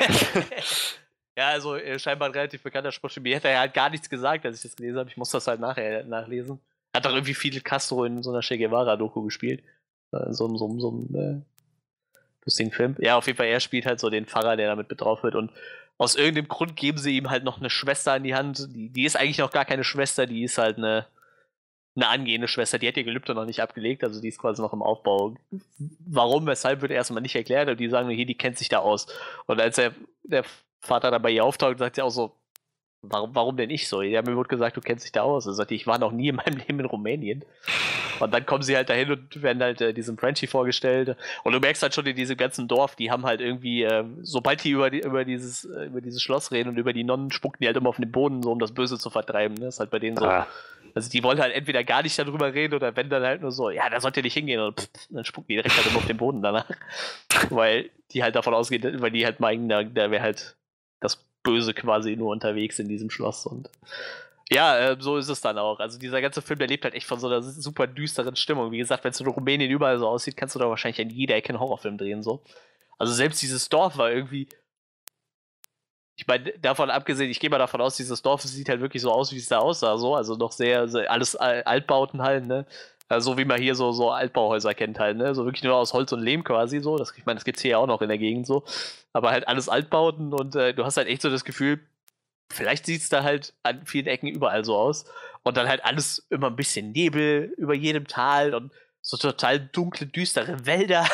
Und wie gesagt, wenn es in Rumänien überall so aussieht, dann kann man damit sicher gut Horrorfilme drehen, so. Mal abseits von Dracula. Ich glaube, Dracula hat Rumänien berühmt gemacht für Horrorfilme. Ja. Ähm, auf jeden Fall nimmt das Ganze dann seinen Lauf. Ich meine, die werden halt relativ schnell mit diesem äh, Dämonen konfrontiert und die finden halt auch irgendwann raus, wer das ist. Der Dämon heißt halt Wallach und zeigt sich halt in diesem Schloss halt in Form einer Nonne, weil es sich halt anbietet in einem Kloster voll Nonnen. Äh, Natürlich. oh, es passieren su super viele abgefahrene Sachen in diesem äh, Schloss. Ich weiß nicht, sie, sie kommt halt irgendwann in den Raum und äh, in, die, in diesen Raum, wo halt die eine Nonne die ganze Zeit am Beten ist, halt, ne? Ihr, ihr ihr Gebet, was halt nie abreißen darf. Und dieses Gebet machen die halt auch nur, damit dieser Dämon halt nicht freikommt. Der ist halt, eigentlich war der versiegelt unter der Erde. Und äh, in diesem Kloster ist halt, äh, ich meine, ich glaube, das ist hier auch so. Ne? Jede Kiste hat ja irgendwie so ein, jede Kirche hat ja so ein Relikt, also jede katholische Kirche und ich glaube auch jedes Kloster. Ich weiß äh, ich glaube, im Kölner Dom sind es halt angeblich die Gebeine der Heiligen Drei Könige und halt irgendwie von irgendwelchen heiligen Knochen oder Haare oder so ein Kram. Das ist eigentlich, glaube ich, in jeder katholischen Kirche so, so Brauch. Und halt in diesem Schloss ist halt eine kleine, winzig kleine Glasampulle in einem. Irgendwie sieht das Ding aus, wo, wo die, diese Kartusche drin ist, wie die heilige Bombe von Worms oder von äh, Monty Python und der heilige Gral so. Also es ist halt wirklich einfach so, so eine Glaskugel mit so einem Kreuz oben drauf. Und da drin ist halt angeblich das Blut von Jesus halt, ne? Und mit diesem Blut von Jesus haben sie halt diesen Dämonen in der Erde eigentlich versiegelt und er kann da eigentlich nicht mehr raus, aber irgendwie kommt er halt raus und äh, die beten halt eigentlich die ganze Zeit dieses Gebet, damit er halt da nicht rauskommt. Das machen die halt schon seit x Jahren halt, äh, seit die ihn da verbannt haben. Und äh, sie, sie ist halt irgendwann in diesem Raum, wo halt diese eine Nonne halt am Beten ist und auf einmal kommen halt ganz viele Nonnen rein und sagen halt hier, wir müssen jetzt alle beten und wir dürfen nicht mehr aufhalten, egal was passiert. Und das, das ist halt schon so eine richtig creepige Szene, wenn halt einfach mal so zehn Nonnen da reinmarschieren, alle beten halt so, äh, so ein Ave Maria runter oder ich weiß nicht, so ein Vater Unser, also diese zwei Standardgebete, die halt im Rosenkranz drin sind. Und auf einmal fliegen halt die Nonnen alle durch die Luft und werden weggeschleudert. Und äh, dann schlägt halt die Tür zu, man kommt nicht mehr rein und irgendwann kommen halt äh, der Vater und ähm, Frenchie halt doch rein. Und da sind halt gar keine Nonnen so, da waren halt auch nie Nonnen. Da liegt halt eine Leiche von einer Nonne, die ist aber schon komplett vertrocknet, die muss da schon jahrelang gelegen haben. Und im Endeffekt passiert in diesem Film halt die ganze Zeit irgendwas und die spielen halt sehr viel damit, dass du selber nicht weißt, was halt wahr ist und was nicht der Vater, der hat halt zum Beispiel eine ziemlich lange Rede mit, mit der Obernonne halt, ne? Also ich, ich weiß nicht, wie die heißt. Die heißt dann wahrscheinlich nicht mehr Schwester, die hat ja einen anderen Titel. Auf jeden Fall mit dem, mit der höchsten Nonne da. Und irgendwann hörst du einfach nur so knacksen und du merkst halt einfach, die ist halt gar nicht da. Die ist halt eigentlich, ist das nur so eine vertrocknete Leiche, die da auf dem Stuhl sitzt. So, und äh, das war jetzt halt als die ganze Zeit diese Nonne. Also die spielen halt sehr, sehr viel mit, mit düsterer Stimmung und gar nicht mal so sehr mit diesen, äh, mit diesen Jumpscares, was man halt so gewohnt ist. Ich meine, klar, gibt in jedem Horrorfilm ein paar davon, aber dieser ganze Film hat halt dauerhaft so eine richtig beklemmende Stimmung. Also man hat sich echt den ganzen Film über unwohl gefühlt, über anderthalb Stunden. Und halt ab und zu kam halt auch so ein Jumpscare rein halt, ne? Und äh, ja, es kommt dann halt natürlich auch zu einem Endkampf, ne? Ich meine, sie, sie sammelt irgendwann das Blut Christi, kriegen sie halt wieder. Das ist halt in diesem einen Raum versteckt, wo halt drauf steht, äh, hier endet Gott. Da müssen sie halt dann rein und da ist dann so ein bisschen der Endkampf gegen diesen Dämon. Ähm, das ist so die Hauptstory halt, ne, was halt so passiert. Und wie das Ganze mit den Conjuring-Franchises zusammenhängt, wie gesagt, der spielt davor und dieser Frenchie-Charakter, der wird halt quasi von dem Dämon besessen. Das kriegt halt nur keiner mit. Die denken halt, der Dämon wäre halt verschwunden und wäre wieder zurück, aber eigentlich hat dieser Frenchie den äh, Dämon absorbiert. Und er sagt dann so, boah, nach dem, was hier passiert ist, habe ich jetzt keinen Bock mehr, so, ich gehe wieder nach Hause und landet halt quasi wieder in Kanada und nachher in Amerika. Und da gibt es halt so eine nette überblendet zu Conjuring 2 und da gibt es halt eine Szene, wo Ed und Lorraine Warren einen Vortrag halten, die ist halt original aus Conjuring 2 und dann sagen sie so, ja, wir haben hier äh, so wir hatten hier jemanden, der war besessen, sein Name war Maurice und das ist halt der richtige Name von diesem Frenchie, es wird halt im Film auch genannt und äh, man sieht halt, wie, wie sie ihn halt austreiben, also das haben sie scheinbar in Conjuring 2 schon vorbereitet, dass man halt diesen Schauspieler dann wieder benutzen kann für, für den äh, Sonnant-Film.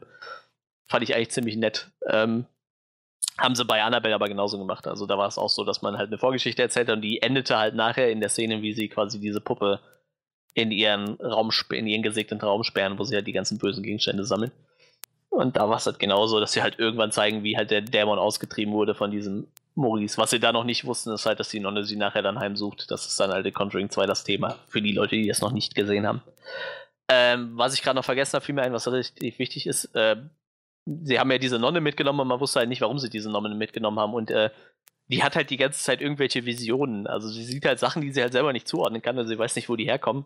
Deshalb ist sie halt auch Nonne geworden, so weil sie halt Angst vor ihren eigenen Visionen hatte.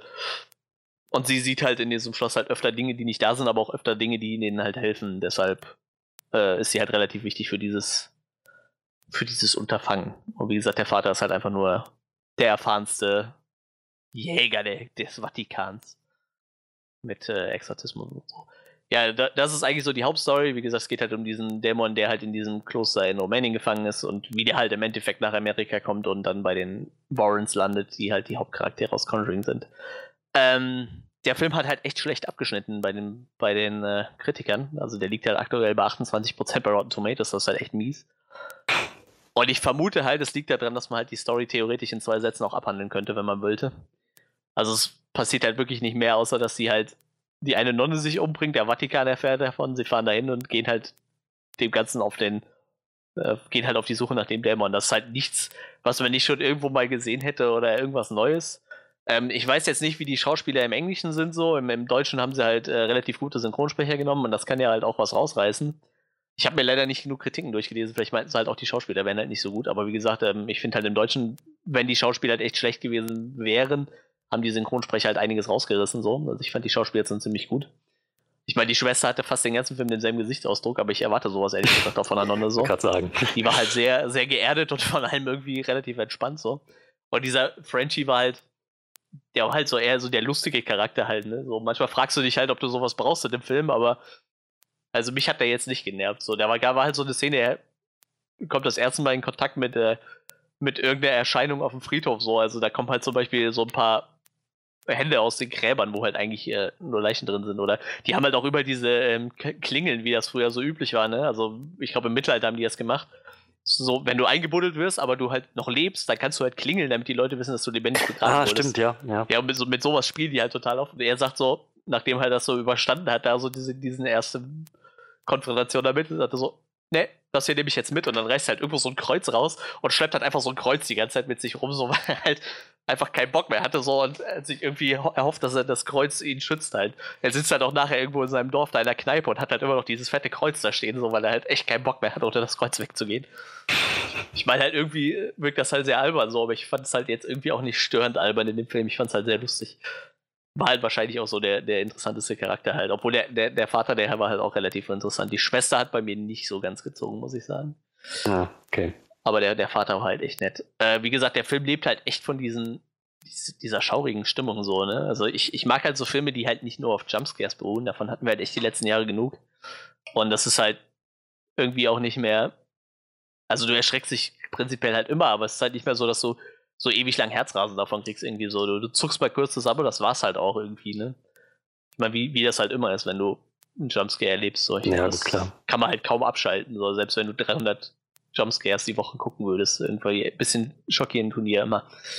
Ähm, aber wie gesagt, der Film hat halt durchweg irgendwie so eine beklemmende Stimmung und du, du fühlst dich halt irgendwie die ganze Zeit unwohl. Allein durch, ich weiß nicht, durch Bildkomposition, dadurch, dass halt immer alles so einen, so einen leichten Nebelfilm hat, so, der einfach nur so beim Boden kriecht. So als wärst du gerade irgendwo in so einem Bohr oder so. Und äh, wie gesagt, ich, ich gehe davon aus, also mich hätte es jetzt insofern eigentlich nicht so wirklich gestört, weil ich halt eigentlich auch von den meisten Horrorfilmen nicht mehr viel erwarte. So. Halt die Story war halt echt ein bisschen dünn. So. Ich fand es halt cool, was sie sich so ausgedacht haben, aber ich meine, jeder, der mal halt mal irgendwie so einen Dämonenfilm gesehen hat, der hat halt sowas auch schon zuhauf gesehen. Der ist halt nicht viel Neues, was da passiert. Coole Effekte, ganz nett, aber wie gesagt, die Story halt echt, echt ziemlich dünn. Nichtsdestotrotz, also ich, ich mag den Film trotzdem ganz gerne so. Also ich denke mal so nach den zwei Conjuring-Filmen. Also er ist auf jeden Fall deutlich besser als Annabelle 1, meiner Meinung nach. Die Kritiker sind sich da scheinbar nicht so schlüssig, da kommt es irgendwie auf selber raus, habe ich so das Gefühl. Also ich glaube, die hängen relativ gleich bei Rotten Tomatoes, der Annabelle und der, der erste Annabelle und, und Susan ähm, Annabelle wird tatsächlich auch noch einen dritten Film kriegen, sehe ich gerade. Und ähm, Ah. wie gesagt, Conjuring kriegt halt auch seinen dritten. Da haben sie jetzt auch einen Regisseur, glaube ich, bekannt gegeben, habe ich irgendwie gelesen. Ist auf jeden Fall auch nicht James Wan, der hat die ersten beiden gemacht. Aber der hat scheinbar aktuell andere Projekte am Laufen. Ähm, wie gesagt, das Universum wächst halt sehr gerne, äh, sehr groß weiter. Ähm, ich würde halt sagen, für jeden Horrorfilm-Fan würde ich halt sagen, sie sollen sich äh, gerne angucken. Ich fand den eigentlich echt gut. Vielleicht nicht unbedingt erfrischend, wie gesagt, für, für diese Dämonenfilme so. Aber ähm, für Fans vom, vom Conjuring-Franchise sowieso immer gucken. Und wer halt ein bisschen so auf diese Dämonenschiene fährt, der kann sich ihn angucken. Wirklich blutig ist er jetzt nicht, also so ein paar Szenen gibt's halt. Aber die leben eher so von so Gore-Effekten, also eher so von der Darstellung von irgendwas Fiesem, was schon tot ist. Zum Beispiel, wie gesagt, diese Nonne, die halt da erhangen hängt und schon halb zerfressen ist von den, von den Graben, so. Das ist halt echt, das ist halt ekliger als alles, was sonst passiert. Also da sind jetzt nicht viele Szenen, wo irgendwer mal einen Arm abgerissen kriegt oder so, ne, was man halt von Splatterfilmen erwartet. Das ist halt echt eher ein klassischer Horrorfilm, der so ein bisschen mit Gore-Elementen spielt, ein bisschen mit, mit Leichen, Tod und Verderben, aber nichts, wo viel Blut spritzt. Ich glaube, der Kunstblutgehalt in dem Film war relativ gering. Mm, Jetzt sollte ich dem Film vielleicht noch eine Wertung geben, ne? Ja, kannst du, wenn du möchtest. Falls, falls, falls du nicht noch eine Frage dazu hast, aber ich glaube, du bist ja eh nicht so der. Nee, nee, ich bin überrascht, dass dieses Franchise immer noch expandiert. Ich meine, Vor allem, Annabelle, äh, Annabelle soll jetzt nicht so geil gewesen sein. der erste war echt scheiße. Also der war wirklich schlecht. Ich glaube, der hat auch irgendwie nur so 22% bei Rotten Tomatoes abgeräumt. Also der war wirklich schlecht. Der zweite war dagegen richtig gut. Also der spielt quasi davor. Und der hatte. Warte mal, ah, hier habe ich's. Also der erste hat 29% bei Rotten Tomatoes, der zweite hatte dann 9, der hatte dann 70, ne? Also das ist halt schon ein echt krasser Sprung so. Also die haben halt 40% zugelegt. Ja, also dann liegt halt irgendwie auch so um den. Jetzt sind wir hier bei 27%. Also theoretisch sogar schlechter wie Annabelle. Also ich fand den halt um Längen besser so.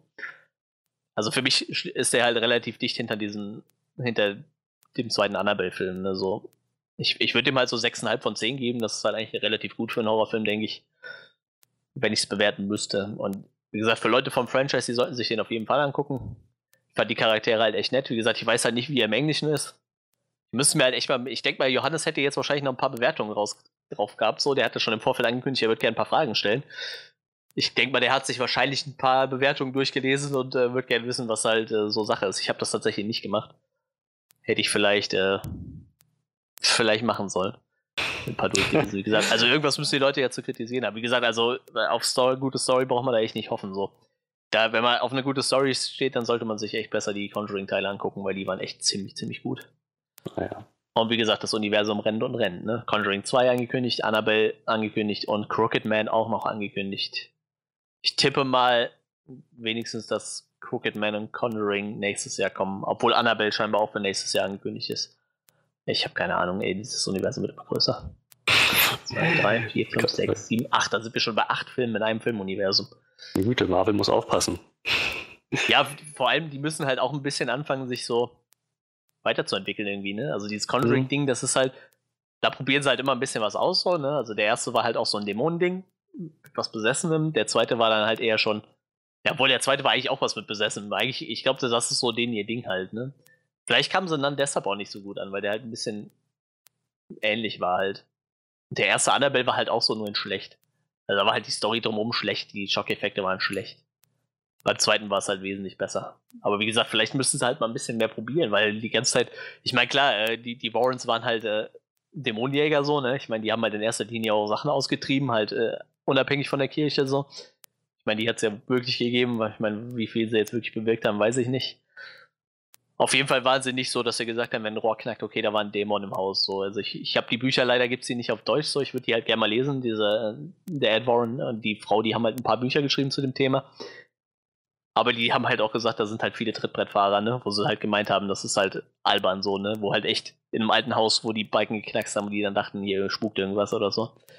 Wo sie die Leute dann beruhigen konnten. Das wird, glaube ich, sogar im ersten Conjuring ein bisschen thematisiert. Da sind sie halt auch in einem Haus und dann meinen sie, ja, wir hören komische Geräusche und dann gehen sie halt auf den Dachboden und dann ist das halt nur so eine, so eine Leitung, wo halt ab und zu Gas durchströmt oder so, ne? Das macht halt ein komisches Geräusch. Ja. Ist halt äh, bisschen bescheuert so. Übrigens, der Crooked Man aus dem zweiten Conjuring wird von demselben Kerl gespielt, der auch diesen. Ist das der Obdachlose in S? Dieses komische, gro- große, dünne Wesen. Ja, er hat ja Leprakranke, ne? Ja, genau, der Mhm. wird halt auch von ihm gespielt. Also er spielt halt, äh, er ist halt, ich glaube, ich habe das schon ein paar Mal erzählt, er ist halt, äh, er hat halt irgendeine Krankheit, die ihn sehr groß und dünn werden lässt halt, ne? Er hat halt sehr lange Finger und so, also er hat halt so, wenn er halt einfach normal da steht, schon eine sehr, sehr horrormäßige äh, Statur halt. Und wie gesagt, er spielt halt nur so Charaktere. Genau, hier steht einfach Rolle Hobo bei, bei S. Also es war dann auf jeden Fall der Leberkranke. Das Ja. hat er bei Slenderman halt auch den Slenderman gespielt, ne? Weil es halt passt. Ich meine, Der ist, doch, gibt der, ist, der ist doch vor kurzem erst rausgekommen, ne? Der Slenderman. Ja, und der muss richtig scheiße sein. Ah. Ich wollte nicht gucken, weil die haben halt alle guten Szenen aus dem Trailer rausgeschnitten, um eine möglichst niedrige FSK zu kriegen. da ist halt so eine Szene, da wird kriegt halt jemand die Augen rausgerissen. Also es wird halt nur angedeutet so, aber diese ganze Szene ist halt einfach weg. Und ich Hm. glaube, der war bei Box Office noch richtig schlecht. Hier, der hat 7% bei Rotten Tomatoes so. Und das war selbst mir dann echt zu. Vor allem nachdem ich gehört habe, wie sehr die den Film zerschnitten haben müssen, habe ich es mir dann echt gespart. Obwohl ich halt echt ein Fan von den Spielen bin. Die sind halt echt cool. ja, auf jeden Fall. Ähm, schade für den Schauspieler, er wird halt sein Leben lang immer dasselbe spielen, aufgrund seiner Statur. Aber äh, das ist ja echt total lustig, wenn du dir das hier anguckst. Ne? Also der hat halt drei Rack-Filme gemacht, Horrorfilme. Da hat er Mama gemacht, Horrorfilm. Crimson Peak kenne ich gerade nicht. Ah, das ist eine, stimmt, das ist so eine, ich glaube, das ist nur so eine bisschen morbide Horror-Romance-Serie von, von Guillermo del Toro. Aber ich gehe mal davon aus, da wird er auch sowas gespielt haben. Dann Okay. Conjuring, Horrorfilm. Die Mumie, da hat er Seth gespielt. It, Horrorfilm. Insidious, Horrorfilm. Slenderman, Horrorfilm. Der spielt halt irgendwie nur Horrorfilme. Und Motion Capturing in Alien hat er gemacht. Der wird wahrscheinlich auch irgendwas Großes, Dünnes gespielt haben. Höchstwahrscheinlich. Naja. Es gibt halt so Schauspieler, die sind halt leider festgesetzt. Ist natürlich schade, wenn es halt krankheitsbedingt ist. So, ne?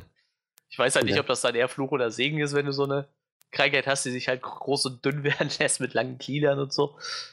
Aber naja, er fühlt Er hat sich was vielleicht, draus gemacht. ja, vielleicht fühlt er sich in der Rolle wohl so. Ist halt nicht wie, äh, wie heißt er, der von del Toro mal besetzt wird. Für diese ganzen Ähm, ach, verdammt. Hättest du mich gefragt, wüsste ich jetzt noch. Doug Bradley? Ah, nee. Doug der- Bradley? Nee, nee, nee. Doug, Doug Jones. Doug Jones, Doug ne? Jones, Doug Jones, genau, das war's. Ja. Doug Jones. Äh, ich glaube, der könnte halt wenigstens noch irgendwas anderes machen, obwohl er halt auch nur bekannt ist dafür, dass er halt total abgefahrene Kostüme trägt. Ne? Ja, stimmt. so, so ein paar Schauspieler in die Ecke gibt's halt, die irgendwie halt eine Sache besonders gut können. Freust du dich halt auch, wenn der Andy Serkis mal ohne, äh, ohne grünen Anzug siehst halt, ne? Wenn er halt wirklich mal einen menschlichen Charakter spielen darf. So, das habe ich mich in Black Panther gefreut. So.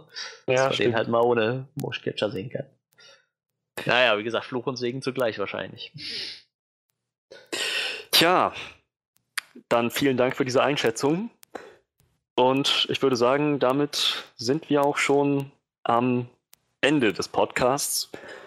Wir hatten zwar keinen standardmäßigen Kinofilm, den wir uns alle angeschaut haben, um den dann zu reviewen, aber wir haben uns trotzdem was überlegt, wie wir das immer so machen. Wir sind kreativ. Daher, ja, hoffen wir, wir hatten, hoffen wir, ja, wir hatten auf jeden Fall Spaß. Wir hoffen, Hoffen ihr hattet auch hatten Spaß. Ähm, schreibt uns gerne in die Kommentare, was euch gefallen hat oder wenn euch überhaupt was gefallen hat oder wenn euch nichts gefallen hat. Wir sind für alles offen. Gerne, gerne gebt uns Feedback.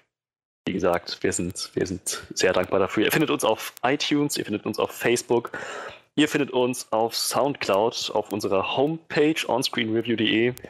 Ihr findet Johannes auf Twitter.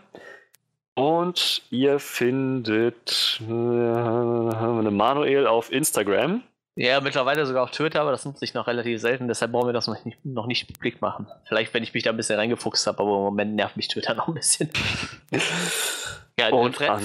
Freddy hat immer noch keiner gefunden auf Steam, glaube ich. Ne? Nee, das, äh, ich glaube, es wird auch noch eine Weile dauern, bis das jemand hinkriegt. Ja, wie gesagt, der, der Deal steht halt, ne? wenn ihr es schafft, äh, Freddy auf äh, Steam zu finden.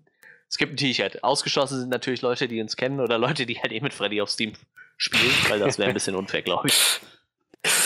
Richtig, und alle Links dazu findet ihr in der Beschreibung des Tracks. Gut, dann vielen Dank, dass ihr, wenn ihr soweit mitgemacht habt, dass ihr mitgemacht habt, dass ihr dabei wart, dass ihr zugehört habt. Ich würde sagen, wir hören uns dann beim nächsten Mal wieder. Bleibt uns wohlgesonnen und bis dann. Ciao, ciao.